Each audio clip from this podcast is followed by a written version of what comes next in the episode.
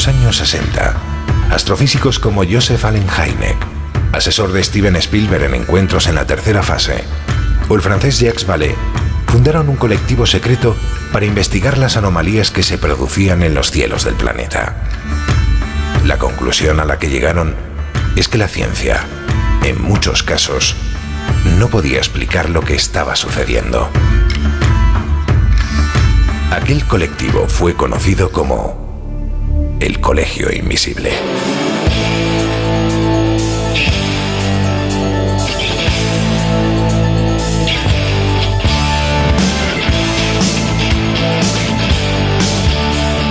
El Colegio Invisible. El verano más misterioso ya está aquí. Con Jesús Ortega en Onda Cero.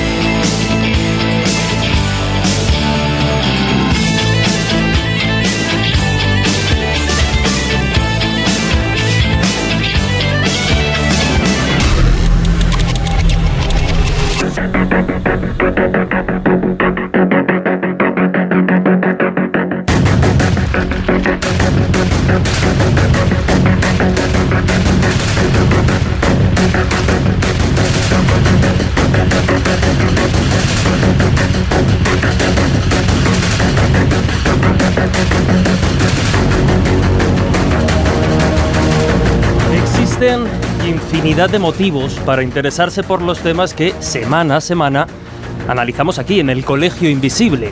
Curiosidad, entretenimiento, divulgación, haber sido protagonista de alguna experiencia a la que no somos capaces de encontrar una explicación. Y tampoco podemos obviar aquellos que detectan en estos temas, los del misterio, un nicho de negocio y deciden, por norma general, con muy pocos escrúpulos, aprovecharse de la necesidad de creer y querer saber más de muchas personas para hacer su agosto, nunca mejor dicho. Les da igual qué hay detrás del fenómeno ovni o si hay vida después de la muerte. Lo único que les interesa es la cartera de sus víctimas. Y aquí hay que tener cuidado porque los hay que llegaron al misterio como una salida profesional, vamos a decirlo así, y aquellos que, apasionados e interesados en un inicio, acaban traicionando su trayectoria e intereses para ganar más y más cada vez a costa de engañar.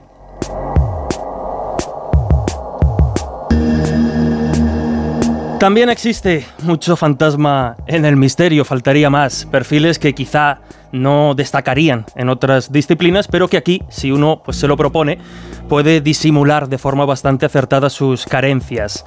En el país de los ciegos, el tuerto es el rey.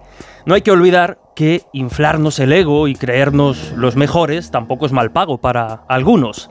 Es curioso porque, como digo, probablemente en otras ramas del periodismo, política, cultura, sociedad, pronto se verían las costuras y vergüenzas de determinados perfiles, pero aquí, en unos temas popularmente poco exigentes, uno puede decir la barbaridad más bestia y salir no solo de rositas, sino convertido en un referente. Es terreno resbaladizo el del misterio y las anomalías y campo abonado para patanes con aires de grandeza.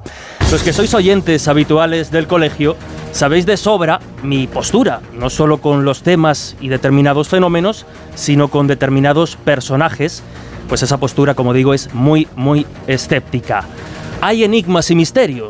Por supuesto, pero por desgracia en muchas ocasiones quedan eclipsados por varias de las razones que ya hemos expuesto.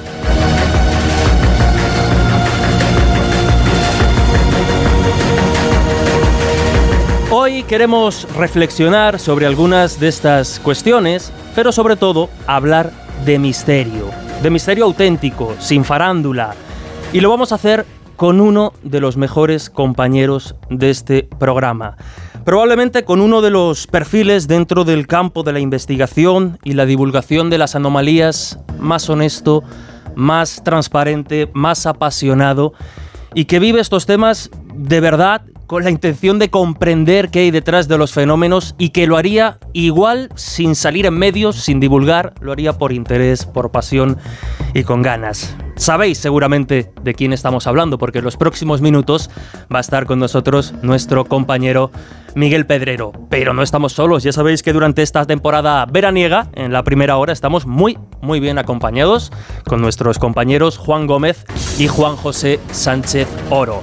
En la segunda parte del programa volverá Laura Falcó con sus entrevistas y hoy nos propone una ruta y un viaje a través de algunos de los cementerios más misteriosos y siniestros del el mundo. Ya sabéis que durante todo este mes de agosto el Colegio Invisible es en directo, madrugada del jueves al viernes de 1 a 3 y que podéis participar con vuestras preguntas, comentarios y opiniones. De hecho, ya hemos recabado muchas preguntas para Miguel que vamos a lanzar en los próximos minutos, pero podéis seguir planteándolas en las diferentes redes sociales del programa. Ya sabéis que nos podéis encontrar y buscar como el Colegio Invisible en Onda Cero en nuestra página oficial de Facebook y también en Twitter e Instagram como arroba coleinvisibleoc. A través de esas dos redes sociales, con el hashtag, con la almohadilla coleinvisible, estaremos recibiendo y estaremos muy atentos, insisto, a vuestras preguntas y comentarios. Y si nos queréis enviar un mensaje de texto o una nota de audio, también lo podéis hacer al WhatsApp del programa, cuyo número es 628 985 161. Repito, 628-985-161 con el prefijo 34 si escribís desde fuera de España. Y como el tiempo vuela y hoy tenemos a Miguel el Breve, más vale que lo aprovechemos, así que si os parece, cuando son la 1 y 18 minutos de la madrugada, abrimos las puertas del Colegio Invisible, aquí, en Onda Cero. El Colegio Invisible. El periodismo de misterio ya está aquí en Onda Cero.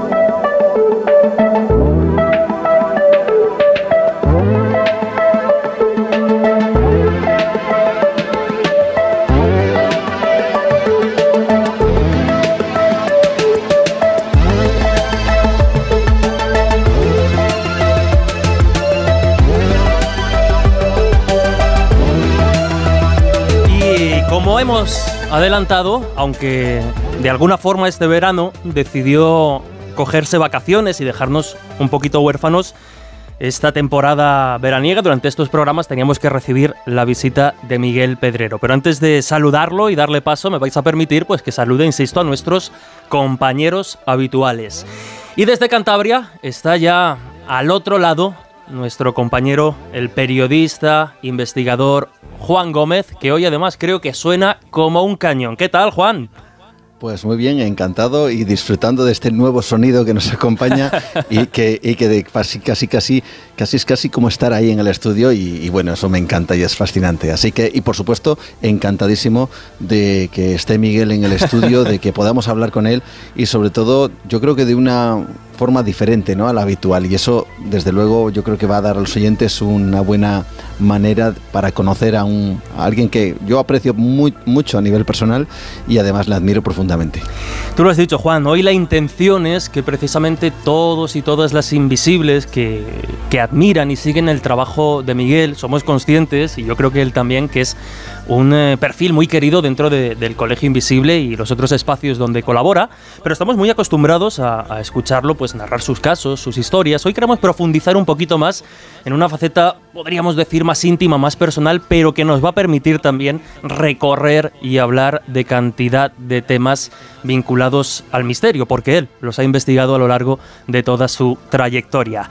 Pero está también con nosotros en el estudio el historiador Juan José Sánchez Oro. Juanjo, ¿qué tal? Muy bien, muy bien. Además eh, se ha quedado muy buena noche después de la intro que has hecho. Yo creo que ya, ¿sabes? Esto, esto promete. Ya Pero era solamente... por contraste, era para que Miguel destaque por contraste. Sí, sí, sí, no, no, no, un lujo. La noche ya digo que promete que nadie sea parte de, del receptor porque vamos a acceder ya no a Miguel, sino al universo pedrero. Universo vamos, pedrero. vamos a alucinar, vamos a alucinar, en serio, ¿eh? es una persona excepcional. Eh, amigo de sus amigos, es infatigable, se vende muy mal para todo lo que hace y es todo verdad, lo que ha hecho. verdad. Se vende muy mal. Yo creo que hay veces que se, regala, que se regala más que se vende. Y a ver si hoy conseguimos eso, deslumbrar con todo lo que, lo que ha hecho. Que a ver, que esto tampoco suponga que es cierto que es amigo, pero precisamente el ser amigo tiene esa confianza que hace que le podamos meter en mayores bretes que a lo mejor si no fuera tan conocido para nosotros. O sea que, ojo, eh, que tampoco piensen que esto va a ser un masaje. Lo veo, lo veo muy tranquilo. Dime, Juan, perdona. Eh, no, le haremos preguntas inquisitorias. Ahí, ahí. Para, para, ponerle un poco complicada la cosa. Sin piedad. Y ojo, ya adelanto que, que, las preguntas más complicadas probablemente no, no vengan por nuestra parte porque hay algunas de los oyentes que van, que van a pillar y van a ser interesantes. Pero vamos a ver, porque llevábamos mucho tiempo sin, sin escucharlo. Bueno, no tanto, porque estuvo ya en la, en la segunda noche de los cazadores de ovnis, pero lo echábamos de menos este verano. Miguel Pedrero, ¿qué tal? ¿Qué tal? Bueno, muchísimas gracias por la presentación, pero soy consciente de que después de esta presentación tan amable vendrán los estocazos. Prepárate, prepárate. bueno, pero muy, muy agradecido y encantado de estar con vosotros en, en, el Colegio Invisible versión de verano. Hoy tendremos, Miguel, de alguna forma por los viejos tiempos que enzarzarnos en algún tema, si no esto no va a sonar igual. Es verdad. ¿Cuántas leches nos hemos dado tú y yo en antena? Eh? en antena, porque luego... Porque luego no, ¿verdad? Luego nos llevamos muy bien, pero es verdad que, que hay veces en antena y además recuerdo una vez especialmente especialmente que, te pedí disculpas y luego pedí disculpas públicamente porque me volví a escuchar el programa y no me gustó absolutamente nada mi actitud. Además, tú sabes que, que yo estoy totalmente en contra de esto del enfrentamiento personal y subido de tono, ¿no? Creo que no lleva a ningún sitio, que cada uno puede tener su posición, su punto de vista y ya está, pero no me gusté absolutamente nada en ese programa y pedir disculpas. Es verdad que nos hemos dado mucho en antena y la gente lo que se pensaba es que estábamos todo el día leches y es todo lo contrario. Yo creo que ahí también muchas veces se confunde, ¿no? Porque realmente lo que, lo que se hace es debatir con vehemencia sobre los temas, pero eso no cuestiona a las personas. Y hay veces como que la gente entiende que son animadversiones personales y tal, y no tiene nada que ver. Es simplemente que, uno es apasionado de los temas, cree en ellos o lo defiende y, eso se transmite en, en, el micrófono, pero nada más. Pues sí. A ver, Miguel, vamos a empezar por los inicios y a lo mejor esta pregunta a ti te resulta de perogrullo, pero insisto, yo creo que hay cuestiones en tu trayectoria, en cómo surgen eh, pues el interés por estos temas en tu, en tu vida que, quizá muchos oyentes desconozcan. Y antes de preguntarte por alguna experiencia directa con, mm. con lo anómalo, yo decía antes en la introducción que, que, hay muchas formas de llegar al misterio, pura y simple curiosidad. Yo, por ejemplo, no tuve ningún tipo de, de experiencia para dedicarme a estos temas, pero hay mm. personas o hay perfiles que de alguna forma una experiencia anómala les marca y les inicia un poco el, el, el inicio de este, de este viaje hacia, hacia el misterio. En tu caso, ¿cómo fue y cuándo? Es decir, ¿cuándo se despierta ese, ese gusanillo y cuando explota ya a lo, a lo grande. Bueno, yo a ti te envidio mucho por una razón, porque tú desde muy joven lo tenías muy claro. Tú querías ser periodista del misterio, ¿no? Tú querías ser periodista, sobre todo periodista radiofónico, y contar estos casos anómalos, profundizar en los asuntos del misterio. Yo nunca lo tuve tan claro. Y yo empecé de una manera, como muchos otros en mi época, te diría que muy salvaje. Porque mi interés por este tipo de asuntos anómalos viene desde siempre, no sé muy bien explicar el por qué, pero siempre me atrajeron desde prácticamente desde que tenía uso de razón. Y siendo muy joven, un adolescente, pues me reuní con un grupo de adolescentes también pues con tan locos como yo y, y, nos dedicamos en la medida de nuestras posibilidades, nosotros decíamos a investigar este tipo de asuntos. ¿no? Investigar es una palabra que incluso ahora me suena demasiado grande. ¿no? Sí, yo creo que es un término que lo hemos adquirido casi por inercia, pero que muchas veces no estamos de acuerdo porque queda grande a veces. Claro, queda, queda muy grande. O sea, nos encantaría, pero muchas veces los medios nos limitan a lo que es hacer una investigación como, como tal. Claro, claro. Entonces nosotros empezamos sin ninguna finalidad concreta, con el único fin de conocer qué había detrás de estos temas. Yo reconozco que en mi adolescencia yo estaba convencido que detrás del fenómeno ovni estaban los extraterrestres que llegaban a nuestro planeta y a mí me cabreaba mucho que en el colegio, en el instituto, no nos explicaran nada sobre el asunto. ¿no? Por eso yo creo que mm, digamos que mis dos líneas principales han ido paralelas, ¿no? que es por una parte todo lo que tiene que ver con las anomalías y por, otro por otra parte todo lo que tiene que ver con la conspiración, ¿no? con aquello que nos ocultan. Porque yo siempre percibía una ocultación respecto al fenómeno ovni y otra serie de asuntos anómalos, como que, que el establishment trataba de ocultar ese tipo de asuntos y de quitarles importancia, ¿no? Y, y entonces, pues al final te conviertes en alguien muy desconfiado ante el sistema y ante los líderes, ante los mandatarios, incluso ante las instituciones. ¿no? Y entonces me convertí casi, te diría, que en una especie de conspiranoico. ¿no? Te estoy hablando que era muy joven, tenía 15, 16, 17 años. ¿no? Y entonces nosotros empezamos a investigar este tipo de asuntos en la medida de nuestras posibilidades de un modo muy salvaje, sin ningún método, eh, mm. como buenamente podíamos y, pensábamos que se debía, que se debía hacer.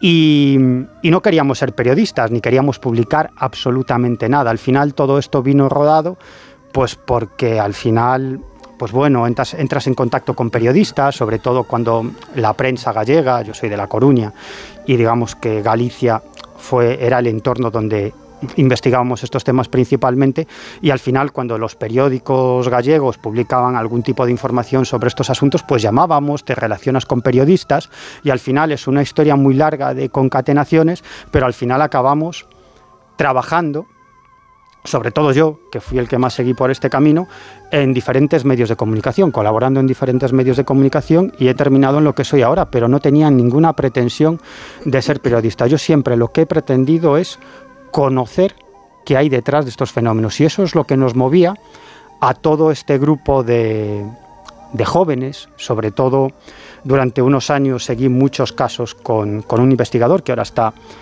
apartado de estos temas, que es José Lesta, y nuestra finalidad era única y exclusivamente conocer qué demonios había detrás de estas historias. No había ninguna otra finalidad, no queríamos publicar absolutamente nada y si publicamos algo en un momento determinado fue gracias a Manuel Carballal investigando un caso. Recuerdo año 95, 95 un avistamiento espectacular en un polvorín militar en Asgándaras, en Lugo, un objeto volador de aspecto romboidal que estuvo prácticamente toda la noche sobre ese polvorín militar. Otra serie de objetos de menor tamaño entraban dentro de ese no identificado nodriza que podríamos, podríamos decir, y se armó una tremenda esa noche, despegaron cazas de combate, bueno, estábamos siguiendo el tema sin un puñetero duro, y fue Manuel Carballal que nos dijo, yo pues... Eso tampoco ha cambiado tanto. No, ¿eh? eso no ha cambiado absolutamente nada. Y fue Carballal que nos dijo, oye, ¿por qué no publicáis algo en la revista Enigmas que dirige Fernando Jiménez del Oso? Yo lo llamo, publicáis algo, que algo os pagarán y eso os puede dar dinero para seguir, porque recuerdo que esa noche es que no teníamos donde dormir, ¿no? Era una cosa bastante tremenda. Y así fue como empezamos a, a publicar, es decir, que unas cosas llevaron a las otras y finalmente pues acabamos colaborando en diferentes medios de comunicación, en radios, escribiendo artículos e incluso escribiendo libros. Pero repito, nuestra finalidad y mi finalidad siempre ha sido saber qué hay detrás de esas historias y yo ni siquiera ahora me siento periodista porque no disfruto tanto con una exclusiva como lo suelen hacer los periodistas, sino que yo disfruto mucho más sabiendo o comprendiendo qué hay detrás de un fenómeno.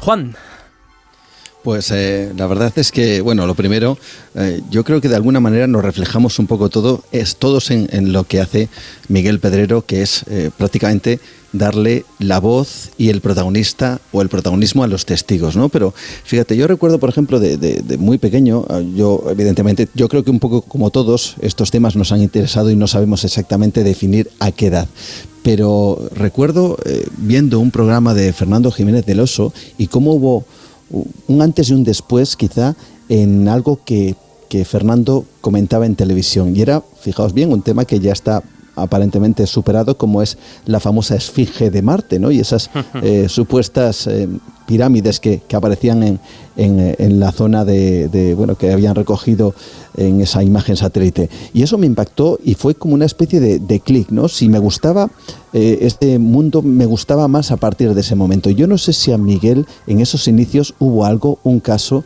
un clic, porque decías antes, Miguel, no te esperabas ni mucho menos meterte en estos territorios del misterio Así que yo no sé si hubo un caso o un programa de televisión, algo que, hiciera un cambio radical y dijeras, ya directamente me voy a por este mundo, a por los enigmas, los ovnis o todo tipo de anomalías para llegar a esa conclusión, ¿no? A la que decías antes, intentar descubrir qué hay detrás de estos fenómenos. No sé si hay alguno en concreto, Miguel. 100.000 kilómetros tras los ovnis, el libro de Juan José Benítez, que cayó en mis manos cuando yo que sé, tenía 12, 13 años, ya antes había leído algunas cosas sobre, sobre el fenómeno ovni, que ya te digo que me interesaba muchísimo. Yo es que a los 12, 13 años compraba la revista Karma 7 y en el kiosco, el kiosquero me miraba con una cara muy rara, ¿no? Diciendo, este, niño? este niño comprando esta clase de revistas? Karma 7 era una revista de misterio, muy esotérica, ¿no? Y, y fue 100.000 kilómetros tras los ovnis. Yo después de leer ese libro dije, es que este hombre tiene el mejor trabajo que se puede tener en toda la historia de la humanidad. Se dedica a perseguir extraterrestres.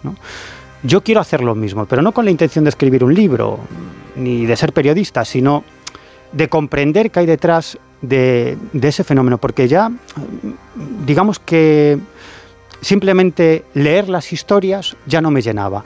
Quería conocer los testimonios de primera mano de las personas que habían vivido ese tipo de experiencias. Y entonces yo entré en el mundo del estudio, de la investigación del fenómeno ovni, que es el asunto anómalo en el que yo empecé, con una intención muy clara y es demostrar al mundo que nos están visitando los extraterrestres y que las autoridades nos lo están ocultando. ¿no?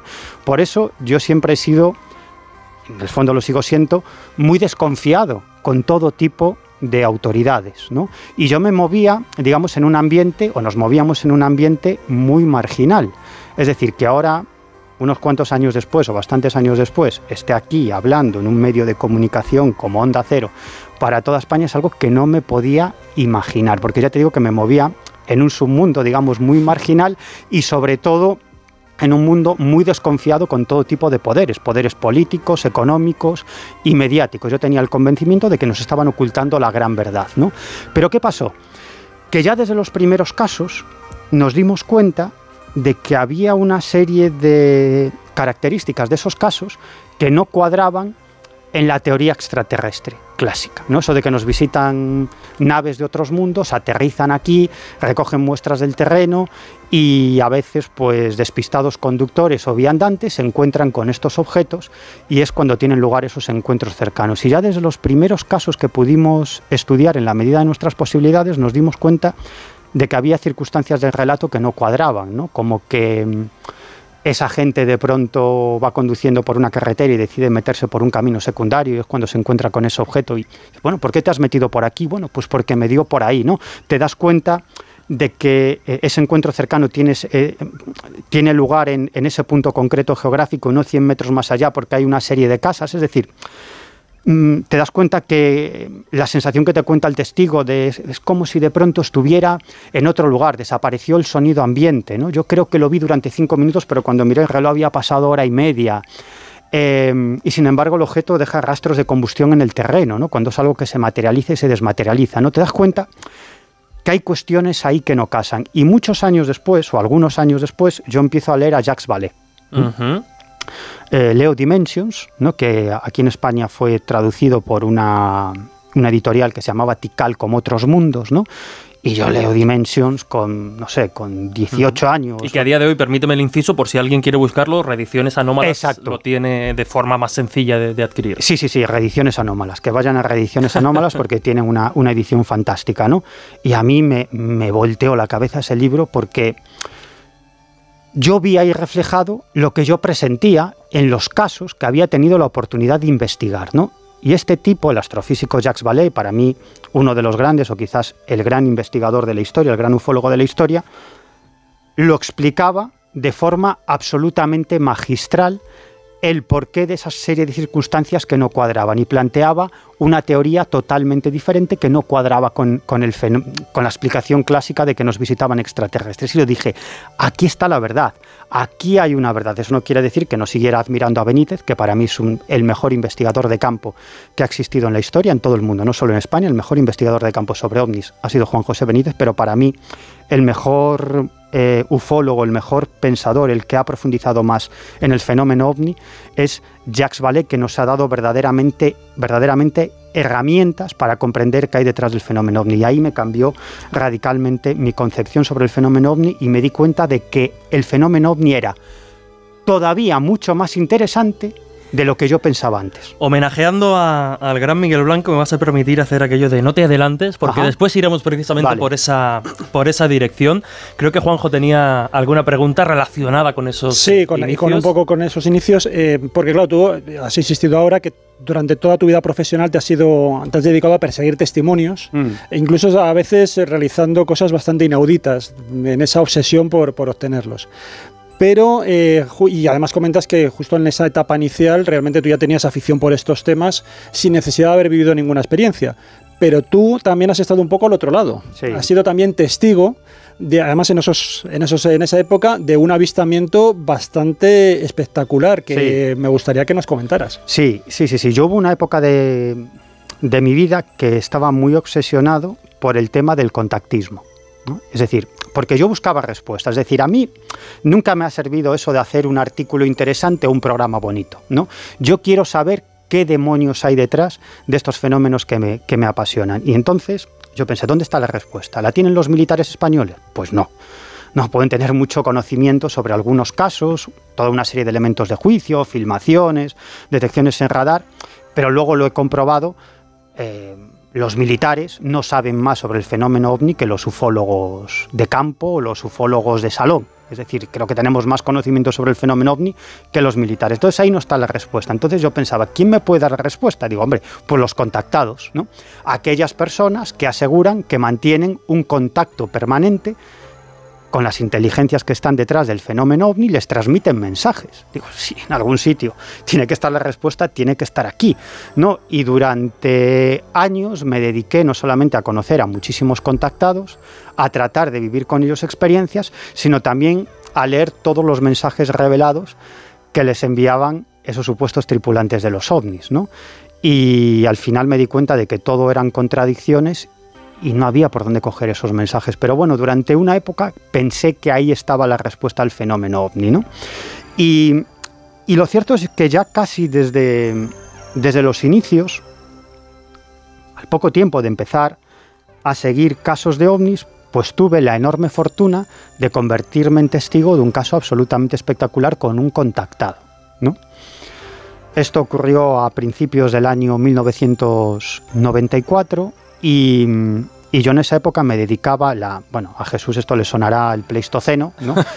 en la época pre-internet, donde nos Yo tenía un año o así en eso. Pues fíjate, donde nos comunicábamos por carta. Sí, sí, había una cosa que se llamaba carta, entonces nos escribíamos, yo le escribía a un investigador de Albacete y tardaba, un, leía mi carta y me respondía por carta y tardaba unos días. diligencia, que era la que transportaba la, carta. y, también nos llamamos por teléfono, ¿eh? había teléfono, ¿no? Pero te enviaba un recorte o te explicaba las cosas mejor por escrito, ¿no? Y, y, entonces yo me dedicaba a poner anuncios en la sección de cartas al director en las revistas de misterio, ¿no? En Más Allá, en Espacio y Tiempo, en en las revistas, en Karma 7, en las revistas que había en esa época, ¿no? Y entonces me acuerdo que escribí en Espacio y Tiempo. ¿Y qué, ponías tú en esos anuncios? Hola, me... No, pues eh, a veces opinaba sobre los artículos del mes. Es que no, te puedes imaginar la labor que hacían. Yo, yo hacía, eh, por ejemplo, de segunda mano, que era una... una ah, tú también escribías. Sí. Pero si es que era la única manera que tenías. Es decir, cosas... y Miguelito. Diarios, no, pero diarios, por ejemplo, ya digo, de, venta, como segunda mano, como el propio nombre indica, que era de venta, pues una especie de Wallapop y tal. Claro. Tenía también sección de anuncios donde se creaban tertulias ufológicas y tertulias de parapsicología. Pues digo que es que en aquella época no te puedes imaginar lo que, lo que suponía esas columnas que comenta. Tú también, tú también escribías por ahí. lo primero que mirabas en la revista. Exacto. pues he de decir que sí, escribía. Y, además, sí, es que, eh, es que tenemos cierta edad ya, Jesús. Entonces, yo es cierto que además somos más o menos, yo creo que por lo menos Miguel, eh, Juanjo y yo creo que somos más o menos de la misma quinta. Entonces, claro, es cierto que, que, además había que hablar con, con diferentes investigadores que tenían la capacidad, quizá porque habían formado grupos eh, muy, vamos a decir, muy importantes. Yo recuerdo, por ejemplo, el famoso grupo CEI en Barcelona y cómo nos escribíamos eh, desde aquí, desde Cantabria, con el grupo CEI.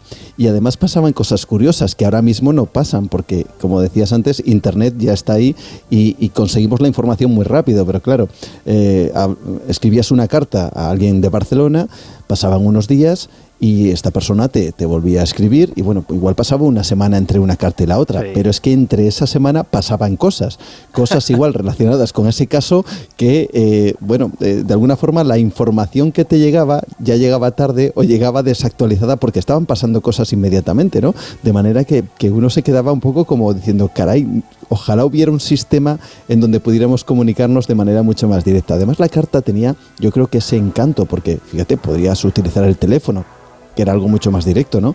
Pero aún así la carta, el dejarlo por escrito, el, el, tener la capacidad de, a través de las palabras, ¿no? Dejar como una huella de aquello que habías dejado para o que estabas contando sobre un caso para que luego eso formara parte quizá de un archivo eh, y que, por cierto, hace poquito he podido rescatar algunas de esas cartas que tenía el grupo CI en su momento y claro, me parece casi una, una cosa realmente, bueno, pues eh, quizá nostálgica, ¿no? Pero que nos lleva a ese terreno de, de, de, los inicios, de cómo se iniciaron esos pequeños grupos, que lo decía antes eh, Miguel, eh, cómo nos reuníamos con inquietudes, sin intentar ir más allá de, hablar de estas cosas, de hablar de estos temas e intentar llegar a una conclusión, una respuesta, ¿no? Por eso quizá libros como esos eh, 100.000 eh, kilómetros tras los ovnis o, Jacques Vallée con sus eh, trabajos nos alucinaban porque veíamos el reflejo de que quizá lo que queríamos hacer nosotros en el futuro, ¿no? Y por lo tanto, eh, ahora mismo estamos hablando de estas cosas y casi, bueno, pues no sé si decir eso de sueño cumplido, pero estamos intentando eh, llevar por ese camino. Me lo estáis dejando a huevo para una pregunta que vamos a escuchar a continuación, pero Miguel, nos quedábamos en ese anuncio previo a tu a voy, voy, a resumir. Venga, resume. El caso Miguel, es que Miguel el breve, aquí me, Miguel el breve. A, Lorenzo. Sí, voy a hacer honor a, mi apodo. Y el caso es que entra en contacto conmigo a través de, de una de esas cartas que al director que yo publico ofreciendo obviamente mi dirección, la casa de mis padres, donde vivía entonces, ¿no? Que era un adolescente, doy mi dirección, ¿no? Para que me escriban. Y entonces, pues me llama al portal de casa una persona que me cuenta una serie de cosas, como que veía ovnis continuamente, que lo perseguían, que recibía algún tipo de mensajes. El caso es que quedamos más veces con este hombre que nos contó una serie de historias.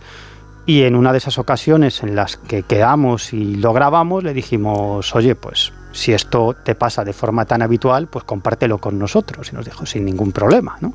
¿Dónde quedamos y cuándo? ¿no? Dijimos, no, el próximo viernes, aquí, a las 7 de la tarde, en esta misma cafetería de la ciudad de La Coruña, ¿no? Era el viernes, tú salías del instituto, tenías un fin de semana por el medio, luego una época que dejé ya de ir al instituto, porque durante la época de la oleada gallega eran tantísimos los casos que yo salía por las mañanas de casa y nos íbamos a perseguir ovnis y no a recibir clases de latín. Pero bueno, eso es otra historia muy larga. El caso es que eh, con este hombre, bueno, pues quedamos aquí el próximo viernes y, te decimos a dónde vamos intentando evitar cualquier tipo de fraude, ¿no? Es decir, pues quedamos ahí y dijimos, bueno, pues vamos a ir a este sitio, pero se lo dijimos en ese momento cuando quedamos, ¿no?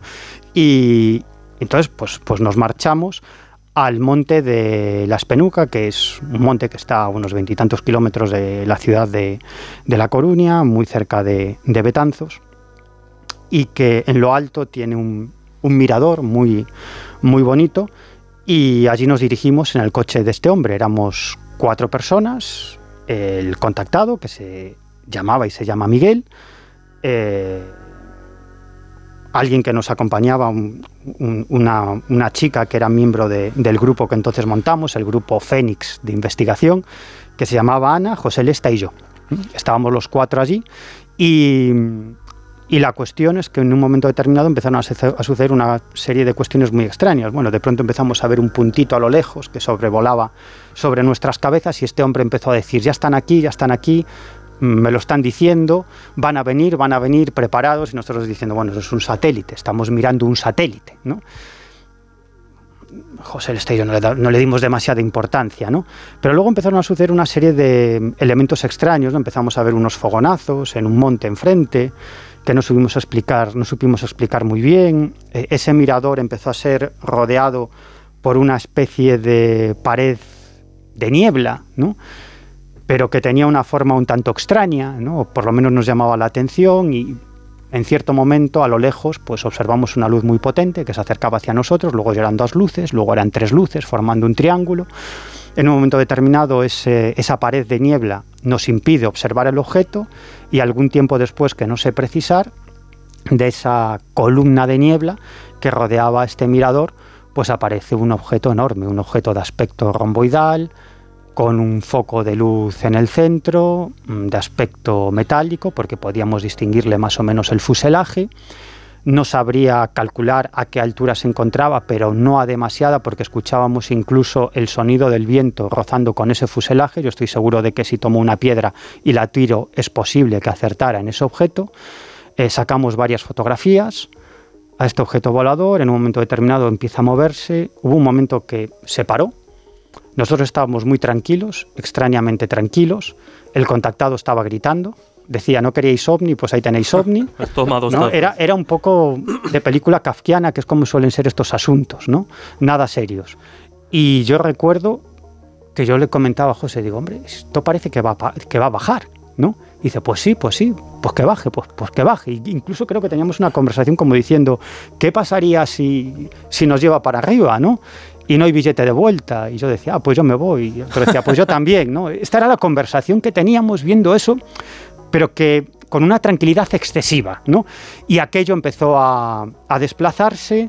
Eh, dos de los presentes, Miguel y Ana, observaron un objeto que parecía surgir del, del, suelo, impactar contra el objeto, que finalmente desaparece. Finalmente los carretes estaban, estaban velados, excepto eh, uno de los negativos, donde no se observa el objeto, pero se observa ese foco de luz que parte del suelo e ilumina los árboles, pero ni rastro de, ese objeto. Volvimos con este hombre muchas más veces, tanto al Monte de la Espenuca como a otros sitios, incluso celebramos el vigésimo aniversario, el mismo día y a la misma hora, prácticamente la misma gente. Allí no pasó absolutamente nada, pero es cierto que ese avistamiento a mí me marcó bastante porque comprendí lo que siente un testigo. Cuando yo le pregunto datos concretos y no me sabe responder con toda la concreción que yo le demando, pues me doy cuenta que cuando eres testigo de un fenómeno así, pues hay datos, circunstancias que bailan y que no puedes concretar.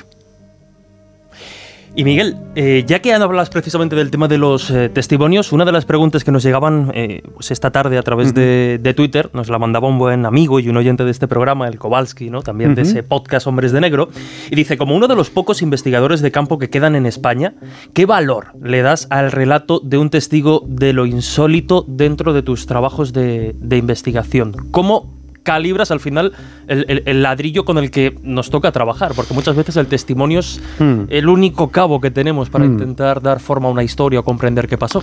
a, mí, eh, si hay algo que me gusta en este mundo, es escuchar a personas que me cuentan sus experiencias anómalas, ¿no? sobre todo en el lugar de los hechos.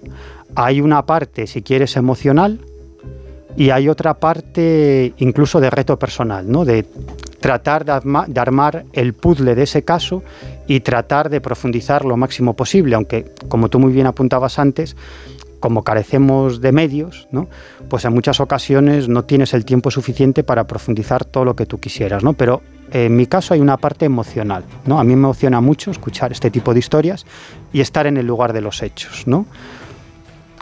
Yo en esas situaciones me siento vivo, ¿no? De decir, es que esto es lo que quiero hacer, es que no quiero hacer otra cosa en mi vida más que esto, ¿no? Estoy aquí donde ha pasado algo que no tiene explicación y es muy extraño. Y yo, un pardillo como yo, estoy intentando reconstruir el puzzle y darle una explicación, ¿no? Luego está eh, la parte, obviamente, de tratar de profundizar en ese caso y siempre te la pueden meter doblada. Y a mí me la han metido doblada, ¿no? Yo creo que no hay nadie que haya investigado un número de casos más o menos importante al que no se la, se hayan metido doblada alguna vez.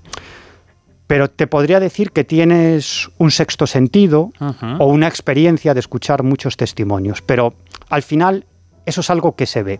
Sobre todo aquellos casos a los que tú llegas no porque la persona se ponga en contacto contigo, sino porque lo escuchas en una conversación, te llega por terceras personas y, finalmente logras contactar con esa persona y te lo cuenta como haciéndote un favor, porque no tiene ningún interés en contarte esa historia. En otras ocasiones son los propios protagonistas los que se ponen en contacto contigo, pero ahí lo detectas muy fácil porque este tipo de personas no se ponen en contacto contigo para contar para contarte su historia, sino que quieren algo a cambio. Y lo que quieren a cambio es comprensión y una explicación, porque no pueden hablar con nadie. Entonces quieren contártelo para que tú los orientes, para saber si alguien más ha vivido esa experiencia, si puede ser negativa para su vida, si se puede repetir, por qué le ha pasado a él. Es decir, que no te cuentan la historia por hacerte un favor, en la mayoría de los casos, sino que también ellos buscan algo a cambio, ¿no? Y también te digo otra cosa, en muchas ocasiones que me llegan historias y logro localizar al testigo principal, me llega de segunda o tercera mano, al final logro contactar con el testigo principal, es muy habitual que reciba calabazas las primeras veces, ¿no? No quieren hablar contigo, ¿no?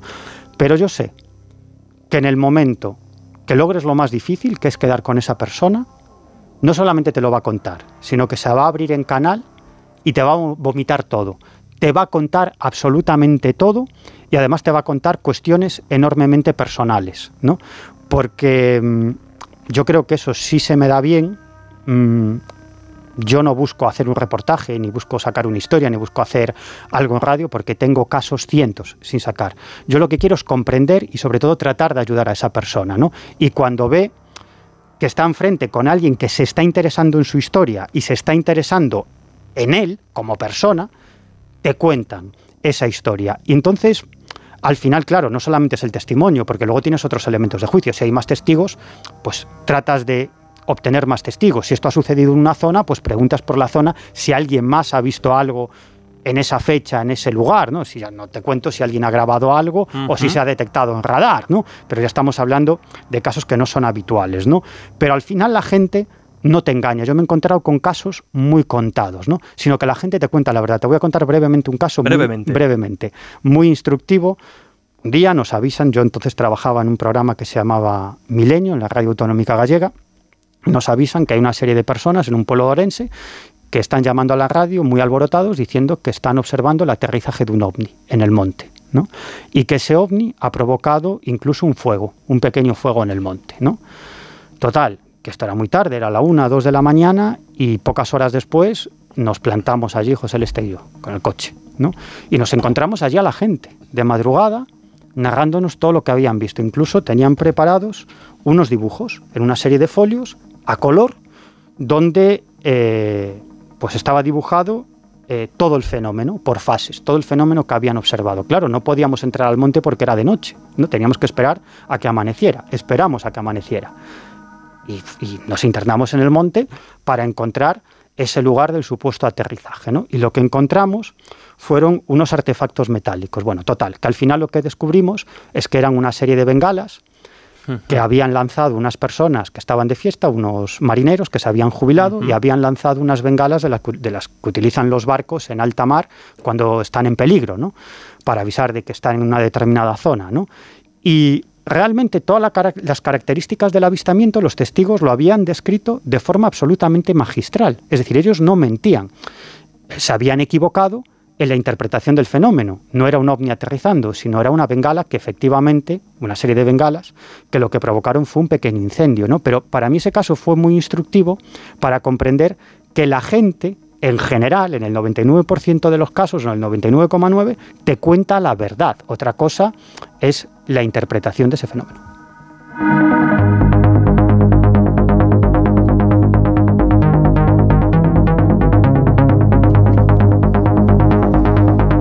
Estábamos, estabais muy nostálgicos y has dejado tú caer por encima, obviamente, tenía que aparecer en esos primeros años, en, esos primeras, en esas primeras aventuras, la oleada ovni gallega. Y obviamente queríamos que eh, tanto los eh, miembros habituales del Colegio Invisible como otros compañeros que si nos da tiempo, porque me da a mí que no, irán pasando, pues también te planteasen alguna pregunta. Y me viene muy al pelo la que nos dejaba Lorenzo Fernández Bueno para esta entrevista. ¿Qué pasa, Miguel? ¿Cómo estás, hombre? Me da la sensación de que esta noche nuestro querido amigo te va a intentar poner en alguna situación complicada. Y creo que yo podría hacerlo, porque de todos los que formamos parte del Colegio Invisible, me da la sensación de que soy precisamente el que hace más tiempo que te conoce. De hecho, fíjate, es que tenías pelo. Hay algún documento gráfico que así lo, lo confirma. Pero en fin, creo que también me resultaría bastante complicado, porque eh, quienes te conocemos sabemos que aparte de una gran persona eres un excelente profesional. Terco como una mula, eso sí, yo creo que eres la persona más cabezona que he conocido en mi vida y a veces nos consolamos quienes lo sufrimos pensando que es que defiendes tus ideas contra viento y marea. Pero si te parece vamos a montarnos, como digo siempre, en nuestra particular máquina del tiempo, vamos a viajar a los 90 un grupo, el grupo Fénix, se dedica a recorrer Galicia con mucha ilusión y poco dinero. Está formado por jóvenes que se dedican a la investigación de los fenómenos extraños que se producen en tierra, pero sobre todo de los que se producen en los cielos.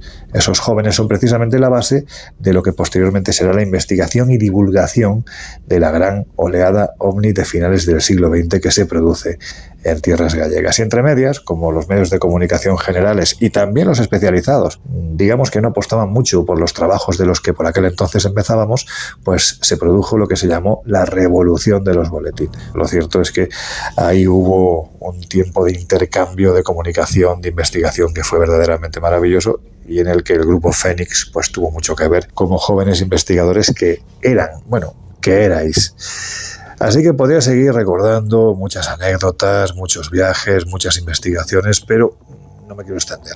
Te voy a lanzar la pregunta. Miguel, a la vista de cómo han transcurrido los últimos 30 años, ¿dirías que cualquier tiempo pasado fue mejor?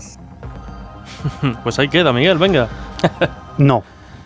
No, no, no, no creo que cualquier tiempo pasado fuera mejor. Obviamente recordamos esa época con mucha nostalgia porque éramos jóvenes, estábamos empezando, teníamos toda la ilusión del mundo, pero yo no cambiaría esta época por esa, ¿no? Si hay algo que, que, estoy tratando de recuperar ya de hace tiempo, esa fue alguna de las razones por las que dejé mis intervenciones en medios de comunicación, entre otras el colegio, el colegio invisible, y es porque en un momento determinado me di cuenta de que me pasaba el día o bien en la redacción de una revista o delante de un micrófono.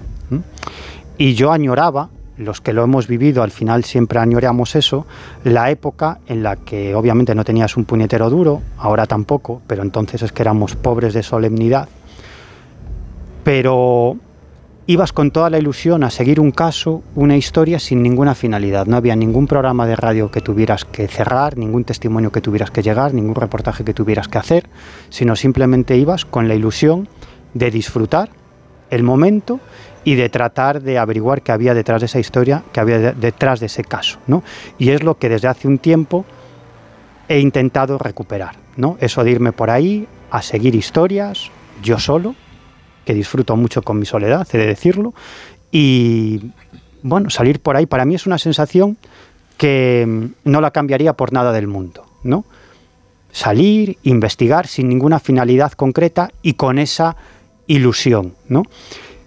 Y también con, con esa inestabilidad también y, y con ese no saber qué va a pasar mañana, pero con esa ilusión, ¿no? Y es algo que disfruto mucho y cada vez más, porque a mí se da una circunstancia muy extraña, ¿no? Y es que a medida que me hago mayor, disfruto más haciendo este tipo de cosas, ¿no?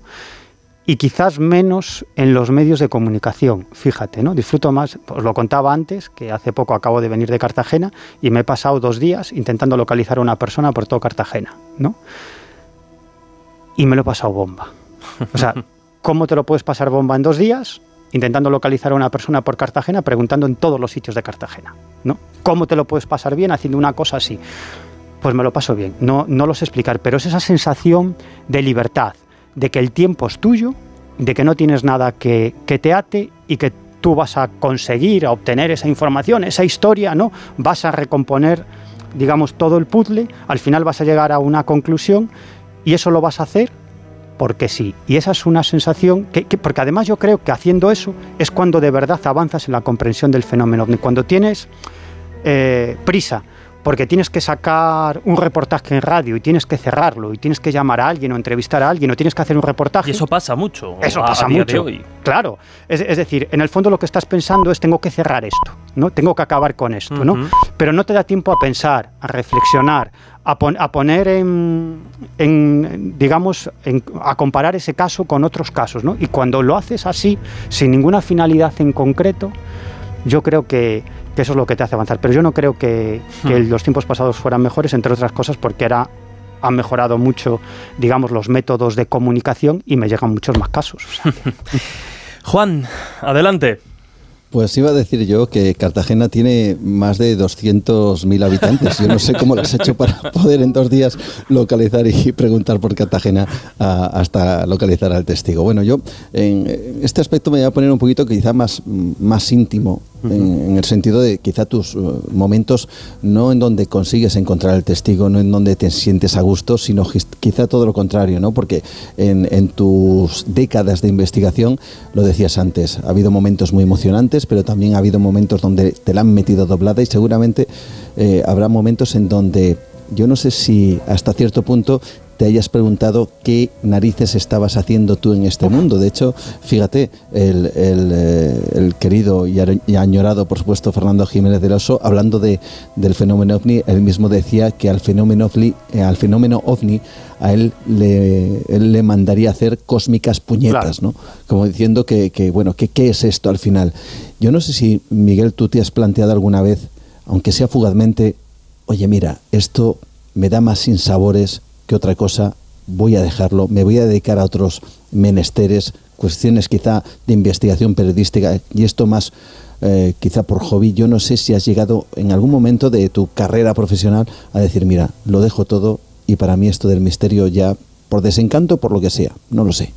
Bueno, lo he pensado no 100 veces, 10.000 veces, ¿no? He pensado 10.000 veces en dejar todo, a mandar todo a tomar por el saco y dedicarme a hacer cosas más productivas. Lo he pensado muchísimas veces, mm, pero sobre todo em, es lo que decías tú, cuando te vas a un sitio, viajas, te gastas mucho dinero y al final los resultados son ninguno y al final te planteas, bueno, ¿qué demonios hago aquí cuando la gente está en la playa, disfrutando, está en las terrazas con sus amigos y yo estoy aquí persiguiendo en el fondo una quimera?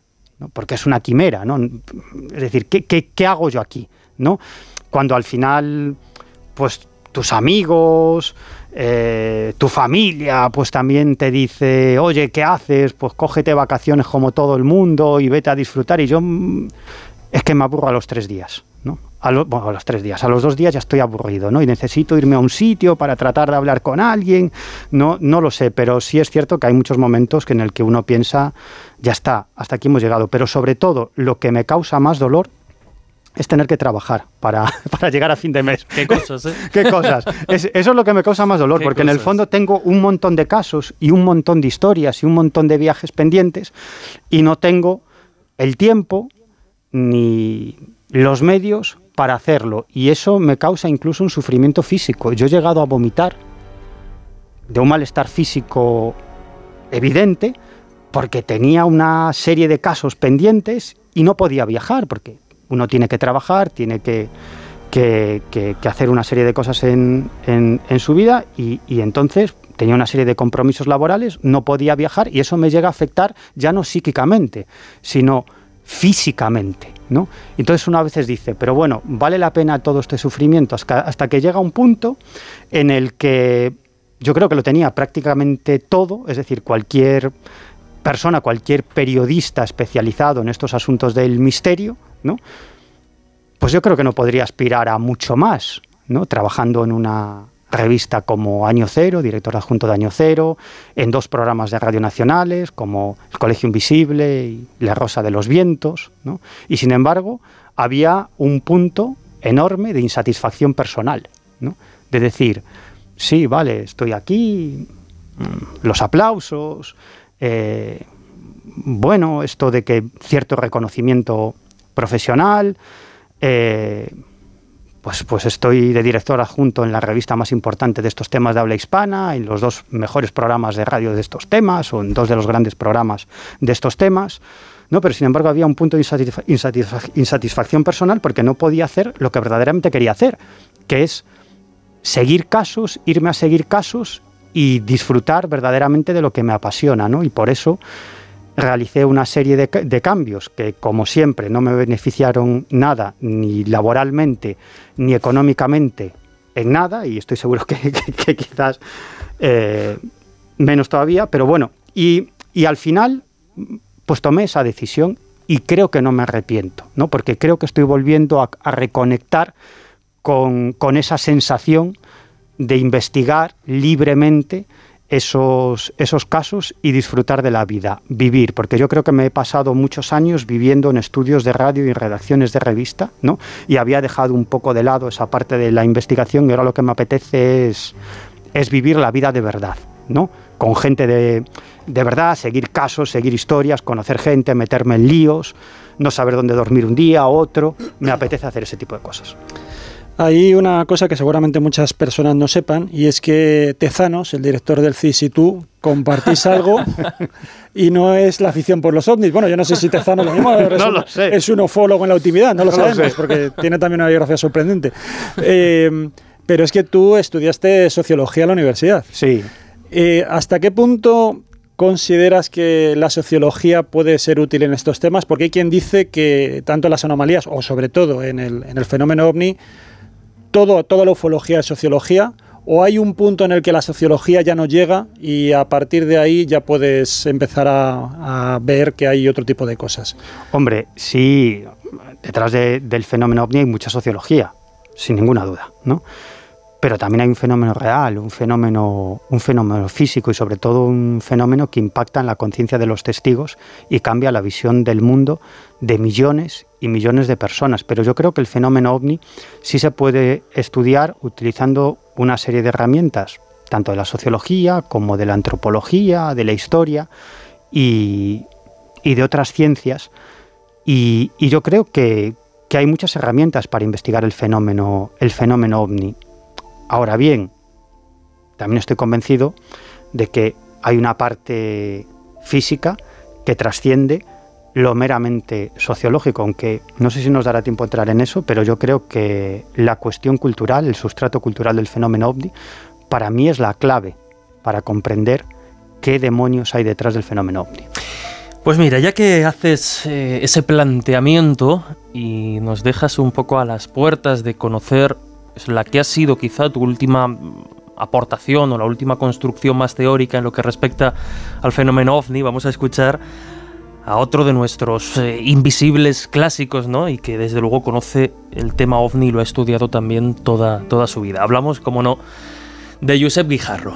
Hola Miguel, pues a mí me gustaría preguntarte acerca de un tema que tanto a ti como a mí nos apasiona. Se trata de los ovnis. Y es evidente que tenemos enfoques distintos, de manera que me gustaría que le contaras a nuestros invisibles acerca de esa teoría de conciencia global relacionada con los no identificados. Bueno, voy a resumir. También voy a hacer honor a, a- a mi apodo. A ver, mm, el fenómeno ovni es puramente cultural. En el sentido, y lo vemos si, si seguimos la génesis del fenómeno ovni en los años 40, 50, 60, 70, cuando tú lees los testimonios de, de testigos protagonistas de encuentros cercanos en los 50, 60, 70, incluso ves los dibujos, los esquemas que han hecho sobre ese encuentro cercano, sobre su experiencia, te das cuenta de algo muy claro, ¿no? que aparentemente esos testigos se encuentran con una nave interestelar con una tecnología futurista, ¿no? y que los tripulantes de ese platillo volante o de esa pretendida nave extraterrestre también eh, digamos que van ataviados con trajes aparentemente futuristas. Pero en el fondo te das cuenta de que tanto la estética de ese objeto volador como la estética de los tripulantes de ese objeto volador es calcada a la estética de la época. A mí me diría algo si un testigo de los años 50 me hace un esquema de un platillo volante y de unos extraterrestres ataviados con unos trajes con la estética del año 2020 o de 1990. O sea, son, son los, lo que ve la gente en ese avistamiento serían los límites de la imaginación de la época. Exacto, exacto. ¿no? Y nunca transmiten ningún tipo de información relevante. O sea, sí relevante, pero nunca dicen nada que no sepamos, ¿no? Sino que advierten sobre cuestiones que todos ya conocemos. Y, y luego te das cuenta que el testigo se encuentra lo que pretende encontrarse. ¿no? Y que el fenómeno se adapta al contexto cultural de la época para mostrarse. ¿no? En los años 40 y 50, estos supuestos tripulantes de los ovnis decían que venían de Marte o de Júpiter. ¿no? Hoy en día, pues en muchas ocasiones ya dicen que son viajeros de otras dimensiones, de universos paralelos. Y hay un, un, elemento crucial que es el propio origen del fenómeno ovni, que es a partir de una tergiversación periodística. Exacto. En la cual Kenneth Arnold, bueno, aquí lo comentamos el, el día de, de, la jornada que hicimos de avistamientos ovnis tal, de, de la alerta ovni, justamente nace por una tergiversación periodística a partir de la cual el fundador, vamos a decir así, de la ufología moderna, Kenneth Arnold, lo que habla es del desplazamiento de unos objetos en el aire y se confunde ese desplazamiento, luego un periodista lo confunde con la forma. Claro. Él decía que se movían como platillos volantes, pero que eran de esa manera como sube y baja, de igual que cuando lanzas un objeto, un plato en el mar, claro. en el agua, y sin embargo él entendió que era la forma del platillo. Y a partir de eso empezó la gente a ver platillos volantes. Claro. Un poco confirmaría ¿no? lo que tú me estás eh, comentando, ¿no? O sea, Claro. sería una, una idea. Claro, si, si esto lo toma un sociólogo que, que no tenga mayor información y que no sepa nada del fenómeno ovni, pues dice, ya está, ¿no? Esto se puede explicar desde el punto de vista psicosocial, ¿no? Pues se genera una información sobre el avistamiento de un platillo volante, que como dices tú, fue un error, una tergiversación, ¿no? Y a partir de ahí, como esa información se transmite a todos los medios, a todos los periódicos del mundo, porque todos los periódicos del mundo publicaron el avistamiento de Kenneth Arnold, pues ya la gente empieza a ver platillos volantes, ya está, se puede explicar desde el punto de vista psicosocial y de la imaginación. Y una mierda. Porque Miguel, por favor.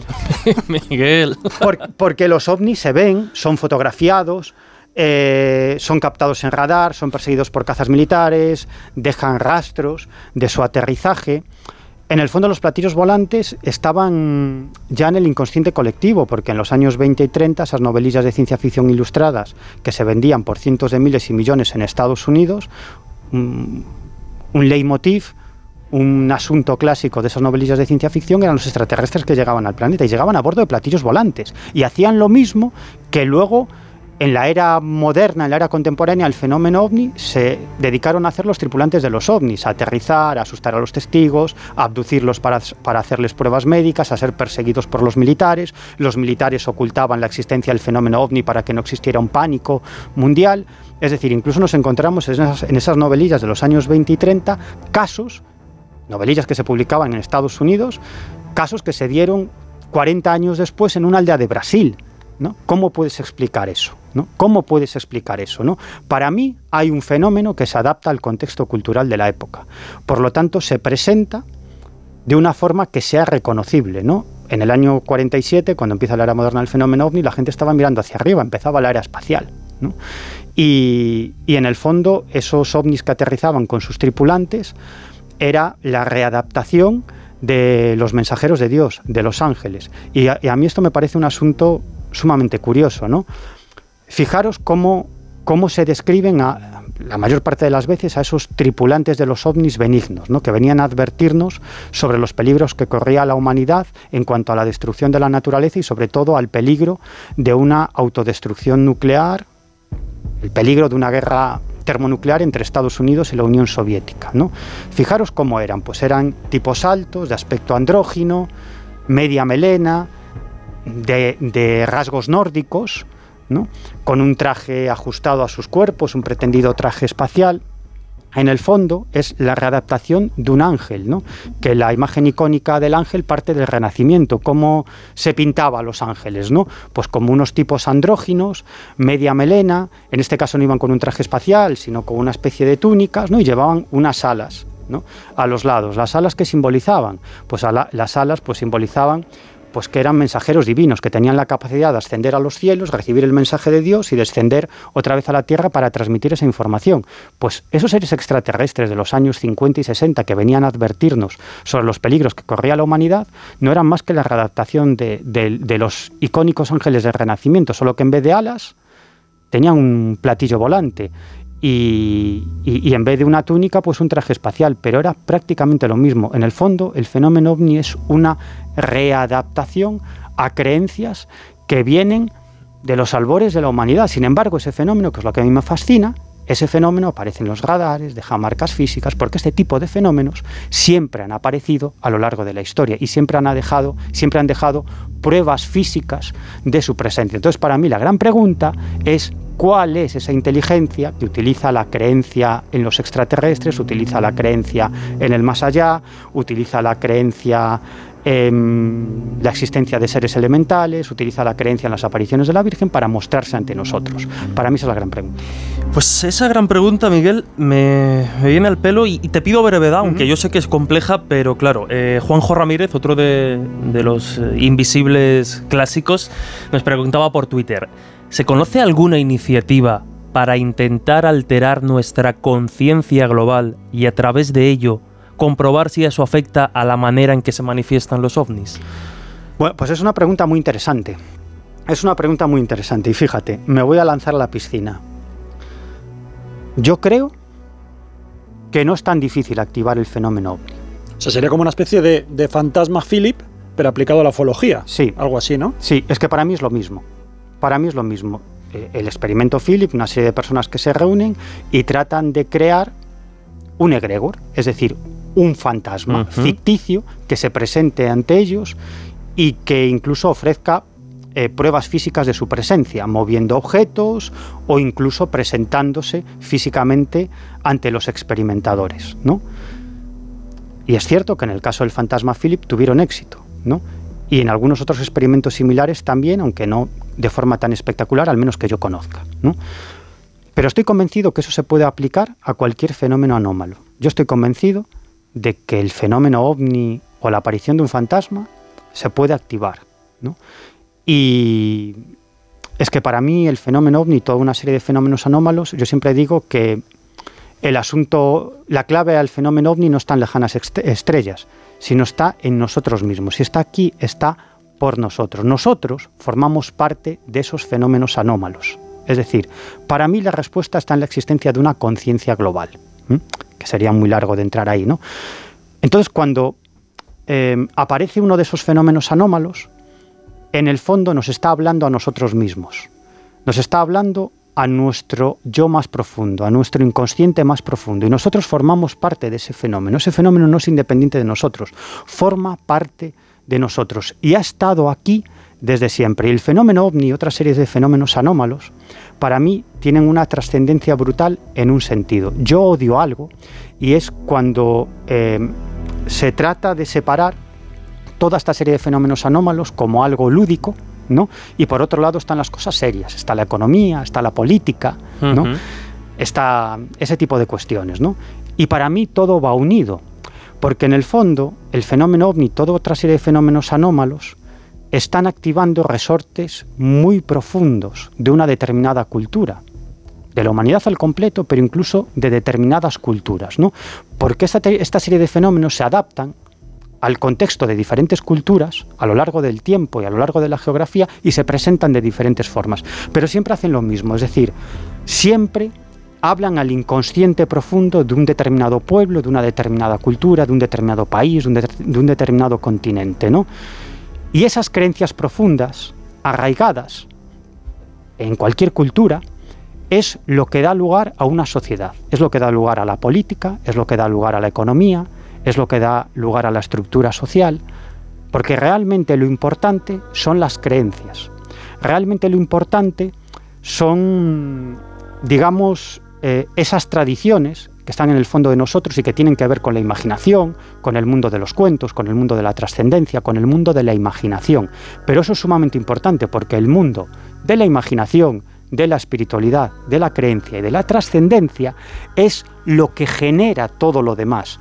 Es decir, eso es lo que da lugar a una estructura económica, a una estructura política, a una estructura social. Y el fenómeno ovni y otra serie de fenómenos anómalos lo que están es activando en nosotros esa parte muy profunda. Entonces, para mí, cuando una serie de personas o una persona protagoniza un encuentro cercano, por ejemplo, con un ovni y sus tripulantes, en el fondo es un modo de comunicación entre esa persona y esa conciencia global de la que forma parte, como todos los seres conscientes. ¿no? Por lo tanto, es una comunicación con algo de lo que todos formamos parte.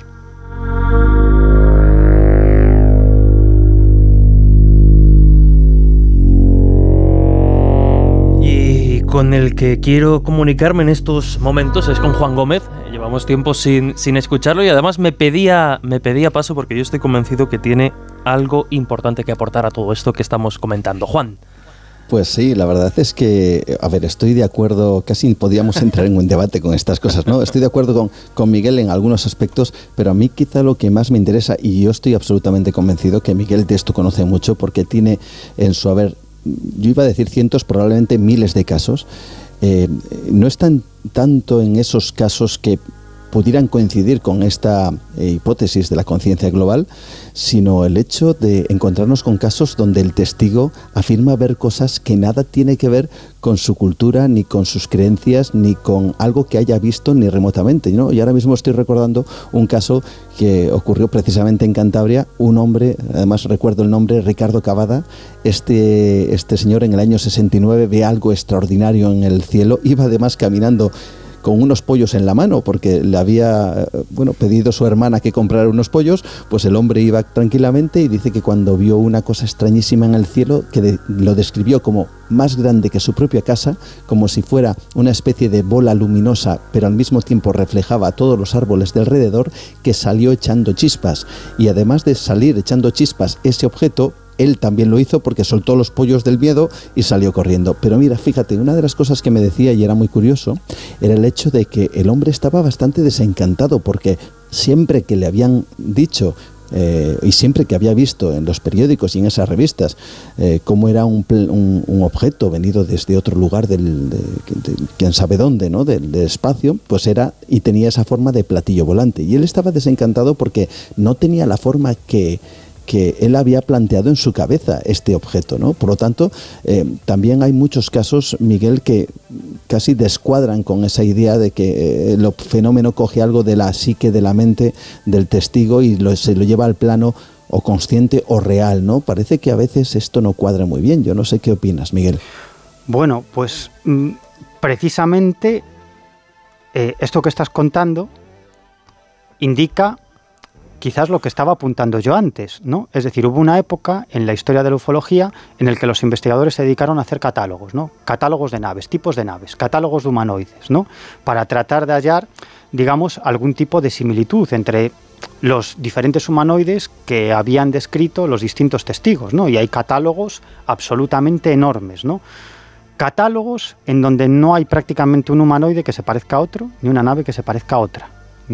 Es decir, ¿qué pasa? Que nos están visitando millones de razas extraterrestres, ¿no? Hay, ufólogos que defienden. Sí, hay, quien defiende eso, ¿no? En el fondo, en el fondo, y, yo creo que esta es una gran aportación que, hizo José Antonio Caravaca con su libro de la, de la distorsión, yo creo que es una gran aportación en el fondo, en muchos casos, obviamente no, en todos y para hacer esto habría que profundizar mucho en los casos, pero si profundizas en algunos de los casos, te das cuenta, si investigas muy bien las creencias del testigo, su inconsciente profundo, te das cuenta que en muchos de esos casos está proyectando su propio inconsciente y elementos de su inconsciente. ¿no? Y este es un punto muy interesante, ¿no? porque desde el punto de vista de José Antonio Caravaca, el fenómeno ovni de algún modo se está alimentando del inconsciente de los testigos y luego proyecta información que capta de ese inconsciente de forma distorsionada. ¿no? Pero que si ahondamos o deconstruimos esos casos de encuentros cercanos, vemos elementos en ese encuentro cercano del inconsciente del testigo. ¿no? Y esto es muy interesante porque iría en la misma línea que yo defiendo, ese inconsciente colectivo, porque en el fondo esa conciencia global o ese inconsciente colectivo, llamémosle como queramos, no es algo independiente de nosotros, todos formamos parte de ese inconsciente colectivo. Por lo tanto, cuando somos testigos de un fenómeno anómalo, que para mí tiene el mismo valor un encuentro cercano con un ovni que una experiencia mística o un estado alterado de conciencia, para mí es lo mismo, es un contacto con esa conciencia global. Eh, pues uno eh, se da cuenta de que aquí hay algo más interesante que seres extraterrestres o incluso viajeros del tiempo, viajeros de universos paralelos que aparecen en nuestro mundo, ¿no? sino que el fenómeno ovni, toda una serie de fenómenos anómalos, nos están hablando de nuestra propia cultura ¿no? y están activando algo en nosotros. ¿no? Y yo creo que eso se puede aplicar a prácticamente todos los fenómenos. Por ejemplo, el fenómeno de la Santa Compañía, que es algo que a mí me interesa mucho, esa procesión de almas en pena. Hoy en día se sigue viendo la Santa Compañía. Cuando sabemos, los antropólogos saben de dónde parte esa tradición de la Santa Compañía, cómo, cómo va mutando a lo largo del tiempo, se va sincretizando con otras creencias y va dando lugar a lo que es esa creencia de las procesiones de almas en pena, que en Galicia se llama Santa Compaña, en otras partes de España se llama de otra forma, y en otras partes de Europa se llama de otra forma, ¿no? Pero en el fondo los antropólogos saben de dónde parte, de los pueblos nórdicos, de una serie de creencias, de la caza salvaje, de los caídos en combate que eran recogidos por los dioses para ir al Valhalla, al paraíso, es decir, saben de dónde procede eh, esa creencia, cómo se va sincretizando y va dando lugar a lo que hoy en día es la Santa Compañía. Sin embargo, la Santa Compañía se sigue apareciendo y lo ve gente que, son agnósticos, incluso son ateos, ¿no? Pero igual pasa con el Bigfoot, el hombre de las nieves. ¿Vosotros creéis que va a haber hombres de las nieves en tantos lugares del mundo? Es decir, si hay un ejemplar, tiene que haber una manada de ejemplares, tiene que haber machos, hembras, tiene que haber crías.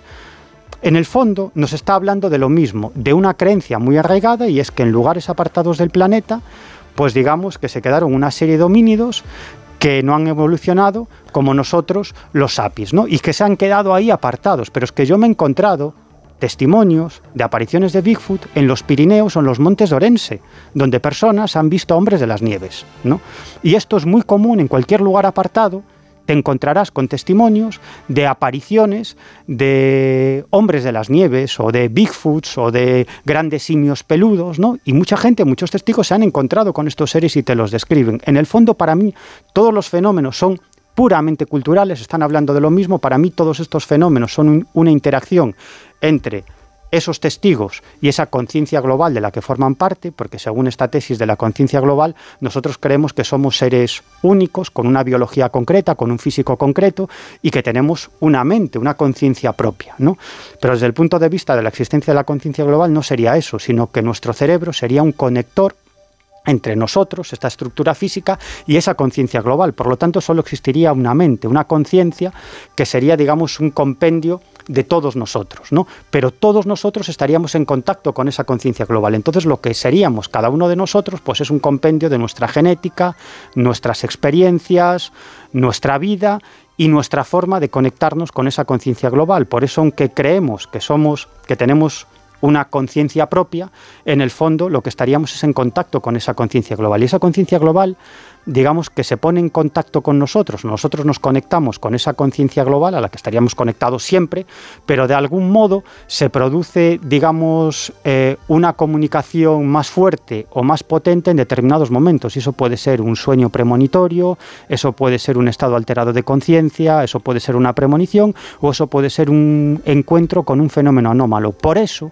por mucho que nuestro mundo occidental, tecnificado, Em, el establishment cultural trate de ocultar este tipo de fenómenos como diciendo, son superstición, son creencias, no tiene nada que ver con la lógica, no tiene nada que ver con la ciencia, con el conocimiento científico, es igual, lo podrán ocultar todo lo que quieren, pero estos fenómenos siempre salen a la luz, siempre aparecen a todo tipo de personas porque forman parte del inconsciente profundo de cada uno de nosotros, de las culturas y de la especie humana. Por lo tanto, siempre van a estar ahí, aunque, digamos, tomando diferentes formas, tomando diferentes formatos, pero siempre van a estar ahí. Y esto que estoy diciendo que a mucha gente no le va a gustar, mucha gente no le va a gustar, en el fondo para mí es mucho más interesante porque plantea ¿no? que nos visiten extraterrestres, que existen los fantasmas, que existen los Bigfoots, que hay eh, seres elementales, gnomos y hadas, que hay procesiones de almas en pena,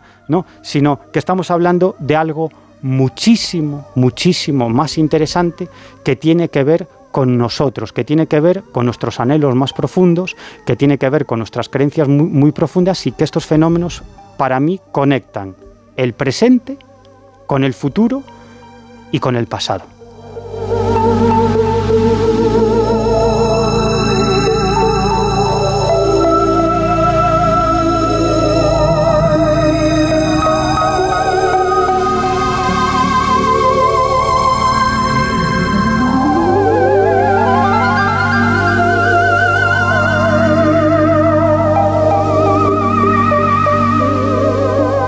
Miguel, yo creo que ya hemos profundizado, hemos reflexionado mucho sobre el fenómeno ovni, así que me gustaría terminar este bloque dedicado precisamente al enigma de los no identificados con una pregunta muy clara, muy directa de uno de nuestros oyentes a través de las redes sociales y que además conecta con la más pura y dura actualidad. Y te pido que seas breve, no tanto porque queremos ir avanzando hacia otros temas, sino porque creo que, la respuesta eh, puede, puede serlo. La pregunta es clara. ¿Hay ovnis no terrestres y sus respectivos pilotos en bases americanas o no? ¿Qué hay de cierto? Y esto nos conecta precisamente con la actualidad y las declaraciones por las que también nos preguntaba otro oyente de, David Glass. Bueno, voy a ser muy claro, no lo sé. Esa es la respuesta breve. Venga, ¿y la, un poquito menos breve? Un, poquito menos breve a mí me extraña mucho. Me extraña muchísimo que mm, el gobierno de los Estados Unidos posea varias naves extraterrestres estrelladas y los cuerpos de sus tripulantes, porque si lo tiene el gobierno de los Estados Unidos, lo tendrá el gobierno británico, lo tendrá el gobierno ruso, lo tendrá el gobierno chino. ¿Y por qué no se estrellan en España? Lo tendrá también el gobierno español. ¿Qué pasa? ¿Que siempre se estrellan en Estados Unidos? ¿No? es bastante incomprensible, ¿no? Bueno, a mí me cuesta mucho creer que nos estén visitando naves extraterrestres que acaben estrellándose por un error mecánico. Porque si esto es así, hubiéramos derribado cientos de naves extraterrestres, porque si pueden estrellarse a causa de un error mecánico, pues ya ves tú, pues habríamos derribado cientos de naves extraterrestres, el sistema de defensa de los Estados Unidos, de China, de Rusia. Yo no sé si existe algún caso, a lo mejor existe algún caso, ¿no? Porque el universo es enorme, pueden existir otras civilizaciones, y nos pueden haber visitado, nos pueden estar visitando, ¿por qué no? Yo tampoco puedo descartar esa posibilidad. Pero me extraña mucho y sobre todo esas declaraciones que ha realizado David Gratz en el sentido de que no tienen un objeto, sino que tienen varios objetos estrellados en diferentes partes del mundo, incluso los cuerpos de sus tripulantes, a mí me cuesta mucho creerlo. Este, permíteme Juanjo, antes de, pasar de bloque, porque son las 2 y 32 minutos de, la madrugada, ya sabéis que estamos en directo y que además estamos muy atentos y muy pendientes de vuestros eh, comentarios y vuestras impresiones en redes sociales a esta entrevista en profundidad a Miguel Pedrero. Y como digo, a esta hora deberíamos estar ya dando paso a la sección de Laura Falcó, en esta ocasión entrevistando a Fernando Gómez sobre, sobre cementerios. Pero yo creo que el tema está tan interesante y aún nos quedan tantas cuestiones en el tintero, entre ellas precisamente una pregunta que, Laura nos ha mandado para ti, que creo que podemos aguantar, Miguel, si a ti te parece, hasta, hasta el final del programa, porque son muchas las, las, preguntas, no solo de los oyentes, sino también del catálogo y el formulario que, nosotros tenemos previsto. Y como decía, yo creo que es buen momento para abandonar un poco todo lo que mm. huele a, a ovni, a extraterrestre, a conciencia global e irnos precisamente por otros derroteros, porque aunque está claro que, el enigma de los no identificados es de tus favoritos y el que más has investigado, no solo has trabajado, has seguido testimonios y has estudiado el asunto ovni, sino que pues, otro de esos grandes misterios, quizá junto al de los ovnis, sea precisamente el que nos conecta con, con el más allá y con la posibilidad de que exista vida después de, de, la muerte. Y a este respecto, además, podríamos ir por derroteros eh, muy muy interesantes, ¿no? Por cuestiones que incluso Miguel ha abordado y que no son comunes en lo que respecta al, más allá. Sí, yo creo que además es, muy original. Suele decirse también que, que la biografía de un hombre es su bibliografía. ¿Cuántos libros has escrito? Pues más de lo que, como, has dicho tú alguna vez, más de los que has leído, Miguel. No, yo, yo muchas veces digo, para meterme con alguien, ¿no? ha, escrito más libros de los que ha leído, ¿no? bueno, no, no es mi caso. He, he leído unos cuantos, pero he publicado 20 libros. 20 libros. Y hay uno, eh, bueno, muchos además, todos los libros hablan de ti, algunos además eh, suponen cambios de rumbo en tu pensamiento, como justamente lo que acabas de comentar, ¿no? Como cuando tú llegas a la conciencia global como una de las posibles explicaciones del fenómeno ovni, que supone una ruptura también contigo mismo y que supongo que te trajo algunas consecuencias en el entorno de seguidores, algo, lo cual siempre para mí es un signo de de honestidad, ¿no? Porque demuestra que una persona sigue buscando, que no quiere complacer a los demás, sino quiere complacerse a sí mismo en esas indagaciones. Total. Pero bueno, al margen de eso, hay un libro que a mí me, parece, ya digo, súper original y que además mm, tiene muchas eh, connotaciones también de actualidad, ¿no? Que es el, aquel en el cual tú estuviste indagando sobre la cuestión de si los animales tienen alma. Sí.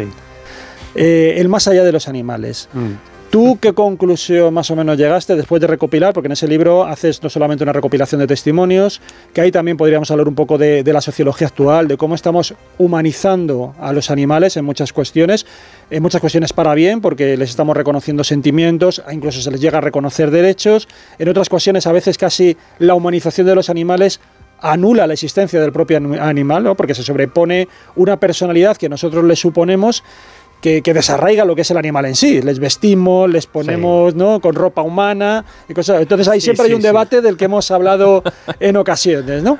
Eh, pero es cierto que ahora es un fenómeno justamente muy curioso, que es que muchas personas eh, sienten realmente a esto que denominamos entre comillas sus mascotas, ¿no? Eh, las sienten todavía vivas después de que, que les han abandonado. ¿no? Al mismo tiempo, tú en ese libro dedicabas una parte a revisar qué es lo que decían las religiones o determinadas iglesias sobre la posibilidad de que los animales tuvieran alma. Más o menos, ¿qué conclusión llegaste o qué, late dentro de ti a, este respecto? Fíjate, para mí hay dos asuntos fundamentales en esto que se ha dado en llamar mundo del misterio, que es un apelativo que a mí no me gusta absolutamente nada, pero para mí hay dos asuntos fundamentales que son los que me interesan principalmente. Uno es el fenómeno ovni y otro es todos los fenómenos que tienen que ver con la existencia de vida después de la vida. Para mí son los dos asuntos más trascendentales y alrededor de los que giran todos los demás. A mí son los dos fundamentales, los dos que más me interesan y los dos que más me he dedicado a, investigar. Y, y, ese libro que publiqué junto a Carlos Fernández, eh, Nos vemos en el cielo, que dediqué al más allá de los animales, dedicamos al más allá de los animales, pues partió de una conversación que mantuve con Carlos. ¿no? Estábamos hablando, como en muchas otras ocasiones, bueno, en este caso sobre experiencias cercanas a la muerte, sobre apariciones fantasmales. Y entonces Carlos había recopilado algún caso en el cual esa aparición fantasmal no era un ser humano fallecido, sino que era un animal fallecido. entonces empezamos a preguntarnos por qué este tipo de casos eh, habíamos decidido olvidarlos o, meternos, o meterlos en el cajón de lo anecdótico, ¿no? Y no contarlos. Y nos preguntamos, hombre, si los seres humanos, los animales, son seres vivos, son seres conscientes, tienen conciencia, sufren física y psicológicamente.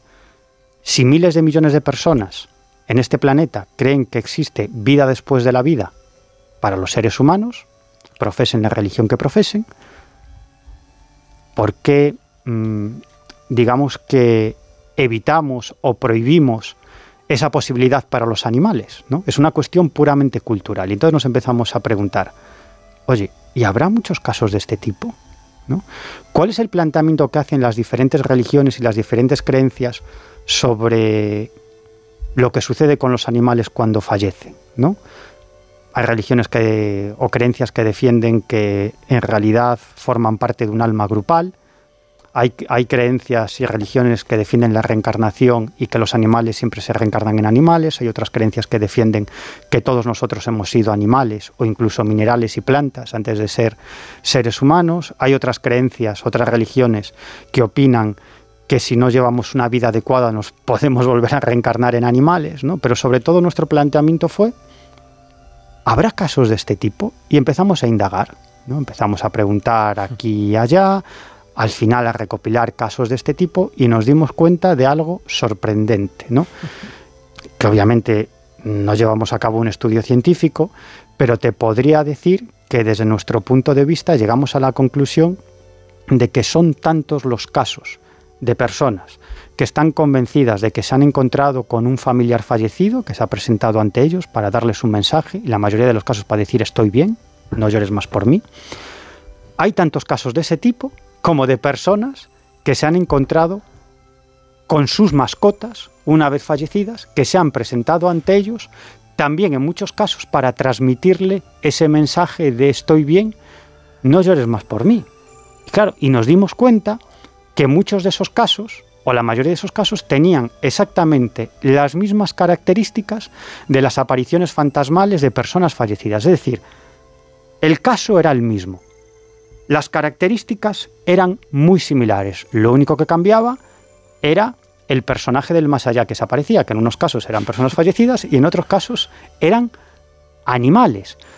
Pero, animales además en su más amplio espectro. Sí, es decir, eh, porque claro, normalmente las personas tienen animales de compañía, perros y gatos, ¿no? Pero también nos hemos encontrado con casos de cacatúas y también nos hemos encontrado con casos de hámster fantasmales, ¿no?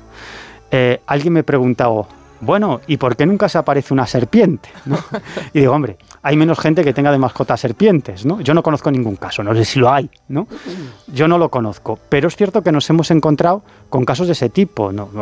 muchos gatos, muchos perros fantasmales, pero también, como te digo, cacatúas, periquitos y hámster que se aparecen ante sus seres queridos. Y es muy curioso porque muchas de estas personas, personas incluso ateas, ateas, dicen, no, no, es que me transmitió un mensaje. Y yo digo, bueno, esto ya es lo más, ¿no?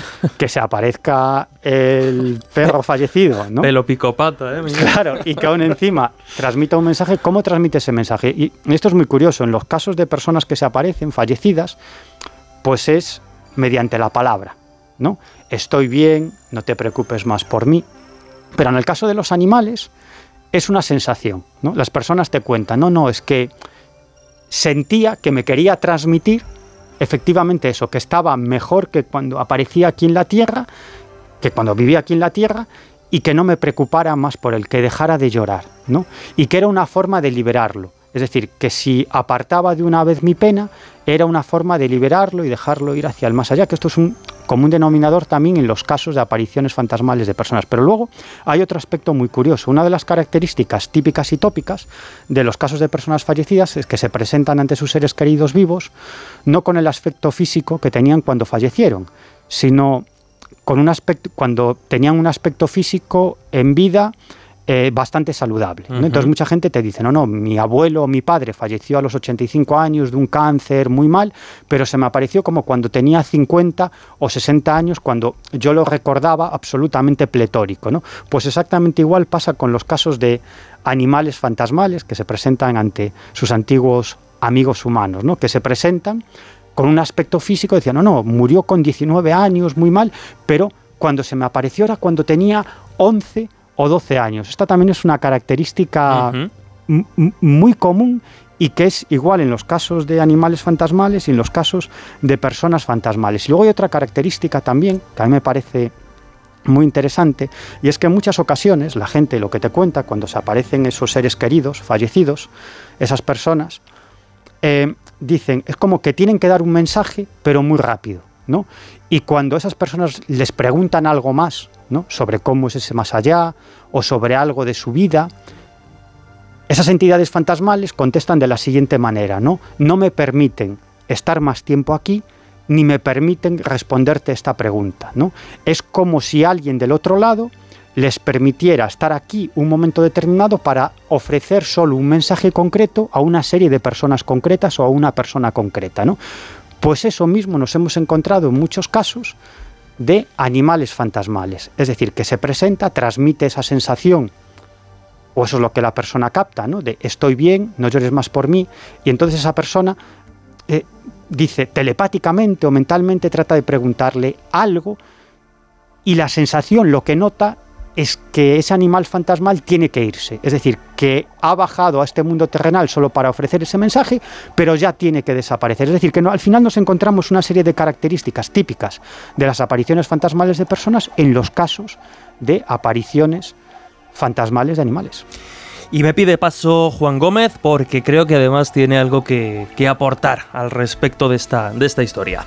Sí, además porque, bueno, fíjate, yo tengo a mi perrita Lua, que de vez en cuando aparece por las redes, y tengo que decir que Juanjo tiene toda la razón con el tema de la humanización, ¿no? Eh, fíjate, eh, si a un perro le pides que te acompañe, te acompañará. Si, si le pides que corra, correrá. Si le pides incluso que te defienda, lo hará a riesgo de su propia vida, pero si le pides que sea un humano, no sabrá qué hacer. Eh, y es cierto, ¿no? Eso que comentaba Juanjo, pero a, raíz de, estos casos, fíjate, hay, hay, un, hay un autor que se llama Sivan Mourin, que ha escrito hace poquito un, libro que se llama Ratas, y fíjate que él comentaba algo que me pareció tremendamente sorprendente y que podría rizar el rizo en todos estos casos, porque siempre parecen que están dentro del ámbito doméstico, ¿no? Estos casos en donde alguien tiene una mascota, e incluso hablas, Miguel, ¿verdad?, de conejos, incluso que, eh, dentro, de, dentro de este trabajo que, que realizaste con Carlos. Eh, pero siempre dentro del ámbito doméstico. Pero fíjate, eh, eh, en los laboratorios donde se, se, trabaja con ratas, que se investiga con ellas y, en muchas ocasiones, pues lógicamente, estas acaban muriendo debido a esas investigaciones y esos experimentos que se realizan, en algunos laboratorios los, los que trabajan habitualmente allí afirman que de vez en cuando ven estas eh, apariciones de, ratas fantasmales, ¿no? como si todavía siguieran pululando por el laboratorio, pero, pero con esa visión fantasmal muy similar, como decía eh, Miguel, a, una visión fantasmal de un, de un, ser humano, ¿no?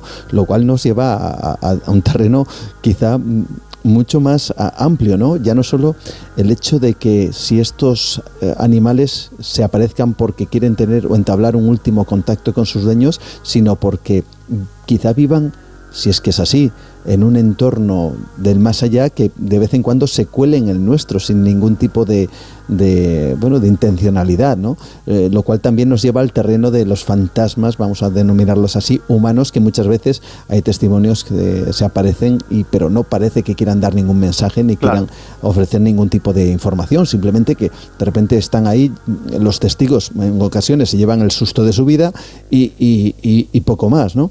Eh, lo cual, bueno, es un terreno bastante interesante y yo que tengo a mi perrita Lua, pues, eh, bueno, pues por desgracia los perros no viven mucho tiempo, pero fíjate un caso de una persona que conocéis todos muy bien, como es Mariano Fernández Urresti, eh, historiador, y que además eh, perdió, bueno, hace ya un tiempo a, su, a su pastor suizo Duende, y él me confirmaba, además así lo, habló abiertamente en, una entrevista que le, que le, pude realizar, que él llegó a ver, después de la muerte de, Duende, que es así como se llamaba este pastor suizo, eh, llegó a verle por, por las estancias de la casa, y él me decía, tal como eh, te veo a ti ahora mismo, ¿no? Por lo tanto, eh, bueno, ahí no sé si, si hay algo que, que, pueda estar incluido dentro de esa conciencia global, como decía eh, Miguel, sobre los animales, si también los vemos porque nos conectan con la psique o porque si realmente aparecen ahí, ¿no? Es algo fascinante y a mí siempre me ha encantado todo el tema de la, del alma o la posibilidad de que los animales, si es que es así,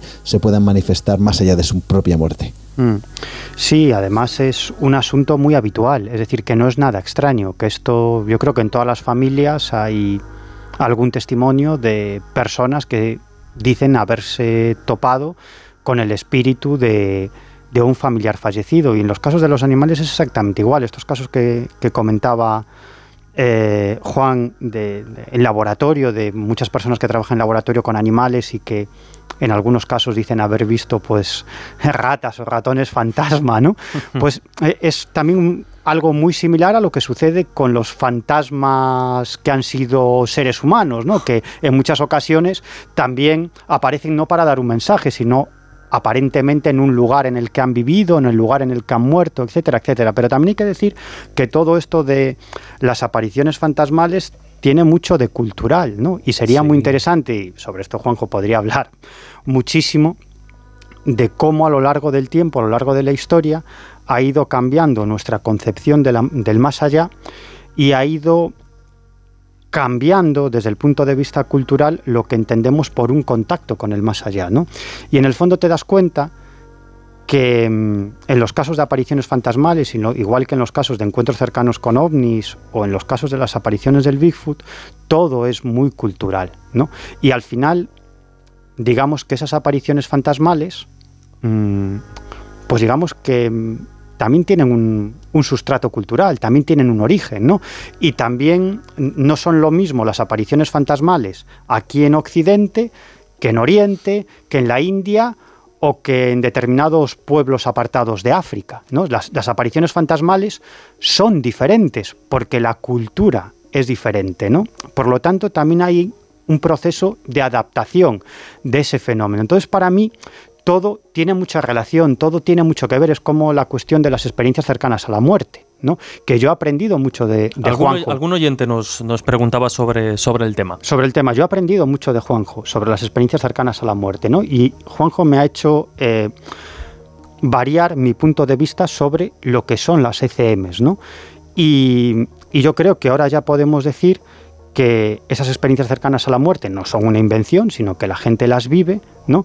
Pero la mayor parte de las características de esas experiencias cercanas a la muerte tienen una explicación fisiológica o una explicación psicológica y todos esos relatos de personas que viven experiencias cercanas a la muerte y cuentan cómo se encuentran con familiares fallecidos, se encuentran en ese otro lado, en ese supuesto más allá, también tienen mucho de cultural, mucho de icónico, cada uno se encuentra lo que quiere encontrarse lo que espera encontrarse, ¿no? Tiene mucho de cultural, ¿no?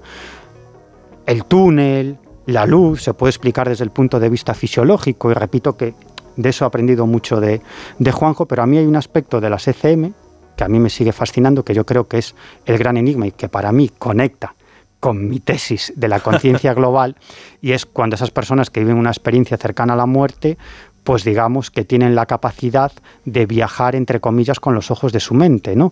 Y de observar no solamente lo que está pasando, o sea, de ver su cuerpo desde cierta altura y de escribir no solamente lo que está pasando alrededor de su cuerpo, que sería interesante pero tendría menos, menos mérito, sino que tienen la capacidad de viajar con esos ojos de su mente, con esa conciencia, con lo que le queramos llamar, y describir lo que está pasando en ese momento en un lugar apartado donde se encuentra su cuerpo inerte, sea una sala de operaciones o en, medio de un accidente, lo que sea. Y son capaces de describir conversaciones, circunstancias y sobre esto se han recogido casos enormemente interesantes. Para mí ese es el gran enigma de las experiencias cercanas a la muerte.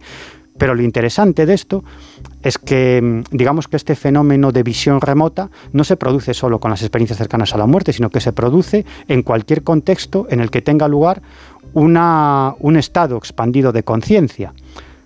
Pues en medio de una toma de una planta alucinógena o en un estado alterado de conciencia, en un estado de meditación profunda, también se producen estos fenómenos. Y para mí todo esto tiene que ver también con la existencia de esa conciencia global.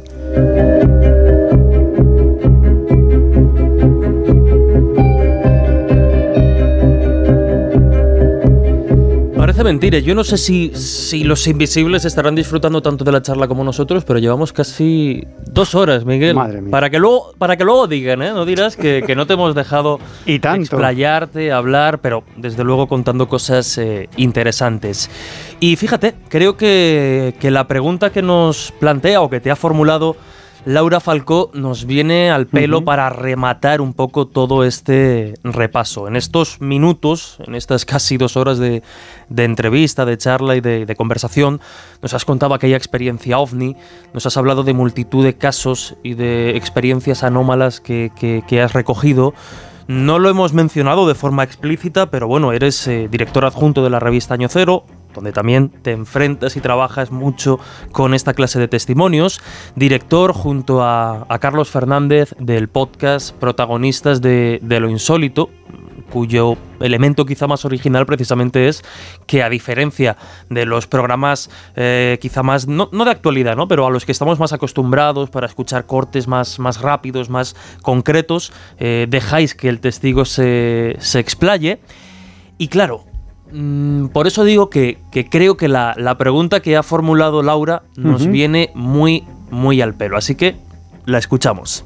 Hola Miguel, tú llevas toda tu vida persiguiendo y investigando lo insólito, sobre todo intentando conseguir testigos eh, de los temas que más te gustan, que en este caso hablamos de los ovnis. Pero si tuvieras tú que ser testigo de lo insólito, ¿qué fenómeno sería el que querrías vivir y por qué? Wow. Curioso, ¿verdad? O sea, Qué pregunta más uh -huh. interesante. Qué pregunta más buena. ¿Qué fenómeno me gustaría vivir? pues. Una visión remota, una. Pues no lo sé muy bien. Yo creo que voy a pecar de poco original. A ver. Eh, me encantaría tener un encuentro cercano con los tripulantes de un ovni. Eso me encantaría. Y otra experiencia que me encantaría es precisamente eso que acabas de, de comentar, tener una experiencia de visión remota. ¿No? La posibilidad de salir de tu cuerpo con tu conciencia, con tu espíritu, con los ojos de tu mente, como lo quieras llamar, porque creo que debe ser una sensación enormemente extraña. Eso de no estar en tu cuerpo, de no encontrarte en tu cuerpo, debe ser una sensación indescriptible. Pero sí me encantaría vivir una experiencia de encuentro cercano con los tripulantes de un ovni y quizás lo conseguiré, no lo sé, porque enlazo con lo que os decía antes, que para mí yo creo que es un asunto fundamental y quedó ahí un poco en el medio de un montón de cosas de las que hablamos, yo creo que no es tan difícil activar el fenómeno. Y esto es algo tremendo, ¿eh? lo que estoy diciendo, que, que tiene unas derivadas y una trascendencia enorme. Y de hecho, en muchísimos casos de contactismo han sido los propios individuos los que han activado ese fenómeno. Hay muchos casos de contactados en, los cuales el fenómeno aparece en sus vidas, pero hay otros casos en los cuales una serie de personas, y esto era muy común en los años 70, se reúnen alrededor de una ouija, que ya es algo bastante absurdo, ¿no? alrededor de un tablero con un vaso, para intentar conectar no con los espíritus, sino con los extraterrestres. ¿no? Y esa raíz de esa experiencia con la ouija en donde esos comunicantes aparentemente extraterrestres citan a esas personas a un encuentro previa cita, en un lugar apartado, en donde aparecen una serie de luces o incluso objetos que aterrizan y dejan marcas en el suelo y empieza a producirse un fenómeno de contacto. En el fondo, ¿qué ha sido? Una serie de personas activando el fenómeno. Y yo creo que con los medios adecuados y los conocimientos adecuados, y hoy en día los tenemos, podemos activar no solamente el fenómeno ovni, sino toda una serie de fenómenos anómalos. En fin, se agotan los minutos, llegamos al final de esta mega charla con Miguel Pedrero, pero bueno, yo creo que era justo y necesario, los invisibles te, echaban de menos, este verano no has estado con, nosotros, así que había que, exprimirte y aprovechar bien, ¿no? Para que se queden saciados de, tus experiencias y de tu conocimiento. Y además aprovecho también para, para adelantar que los próximos eh, días 7 y 8 de octubre estarás precisamente en Madrid en el décimo Congreso de Misterios y Enigmas de la historia, junto a un montón de colegas, de investigadores y de, y de periodistas hablando, en tu caso, precisamente dando voz a esos protagonistas de lo insólito que tantos años llevas entrevistando. En fin, Miguel, ¿qué decir? Yo creo que, que ha sido un placer, espero desde luego que los oyentes hayan disfrutado de este reencuentro y de este repaso no solo a tu trayectoria, sino a cantidad de temas de, de misterio. Así que, compañero, muchísimas gracias. No, pues muchísimas gracias a, vosotros y creo que vuelvo a hacer honor a mi apodo, ¿no? Eso de, Desde luego, de Miguel el Breve. Yo, no te lo, eso no te acompañará, te acompañará. Yo creo que a veces soy un poco abuelo cebolleta, no sé si he aburrido demasiado a los oyentes, si en algún momento los he aburrido, pido disculpas. pues lo dicho, Miguel, muchísimas gracias y hasta, hasta la próxima, compañero. Te dejamos perseguir tus historias y tus casos para que poco a poco nos las vayas contando. Y pues, eh, por nuestra parte, Juanjo Sánchez Oro. Nos escuchamos eh, la semana que viene con más historias, con más misterio aquí en el Colegio Invisible. Gracias. Pues muchas gracias a vosotros. Hemos asistido, los que conocemos a Miguel, hemos asistido a, no al universo pedrero, sino a la constelación, porque hay mucho más y yo recomiendo que que la gente se sumerja en esos 20 libros, porque ahí sí que van a empezar a poder indagar un poquito en ese gran universo que es Miguel. Y Juan Gómez, pues lo mismo dicho, compañero, que, nos escuchamos en nada dentro de siete días con más historia y más misterio aquí en el colegio. Te dejamos descansar, que ya es hora. Sí, señor. Pues eh, nada, disfrutando evidentemente con la compañía de Miguel y lo que dice Juanjo, es una constelación, es un universo entero que hemos arañado tan solo un poco la superficie, así que habrá, habrá que traerlo otra vez para profundizar. Dos horas se han, quedado, se han quedado cortas. Lo dicho, compañero, hasta la semana que viene. Un abrazo. Un placer. Y nosotros, ya sabéis, dentro de siete días, más misterio, más historias aquí en el Colegio Invisible. Mientras tanto, podéis eh, seguirnos y comentar en las redes sociales y también, como no, en las diferentes plataformas de podcast, donde además nos estáis posicionando de lujo durante esta temporada de verano y es de agradecer el apoyo que siempre prestáis a este programa donde el misterio cobra protagonismo. Yo desde luego lo ha cobrado de una forma muy muy especial. Sin más, y como siempre, agradecer la inmensa labor de Miguel Jurado en esta ocasión en la parte técnica para que el Colegio Invisible salga adelante y, como no, vuestra enorme participación, hoy sí, con Miguel en las diferentes redes sociales. La semana que viene más. Ahora os dejamos en la compañía de Gemma Ruiz y todo el equipo de No Sonoras aquí en Onda Cero. Un fuerte abrazo.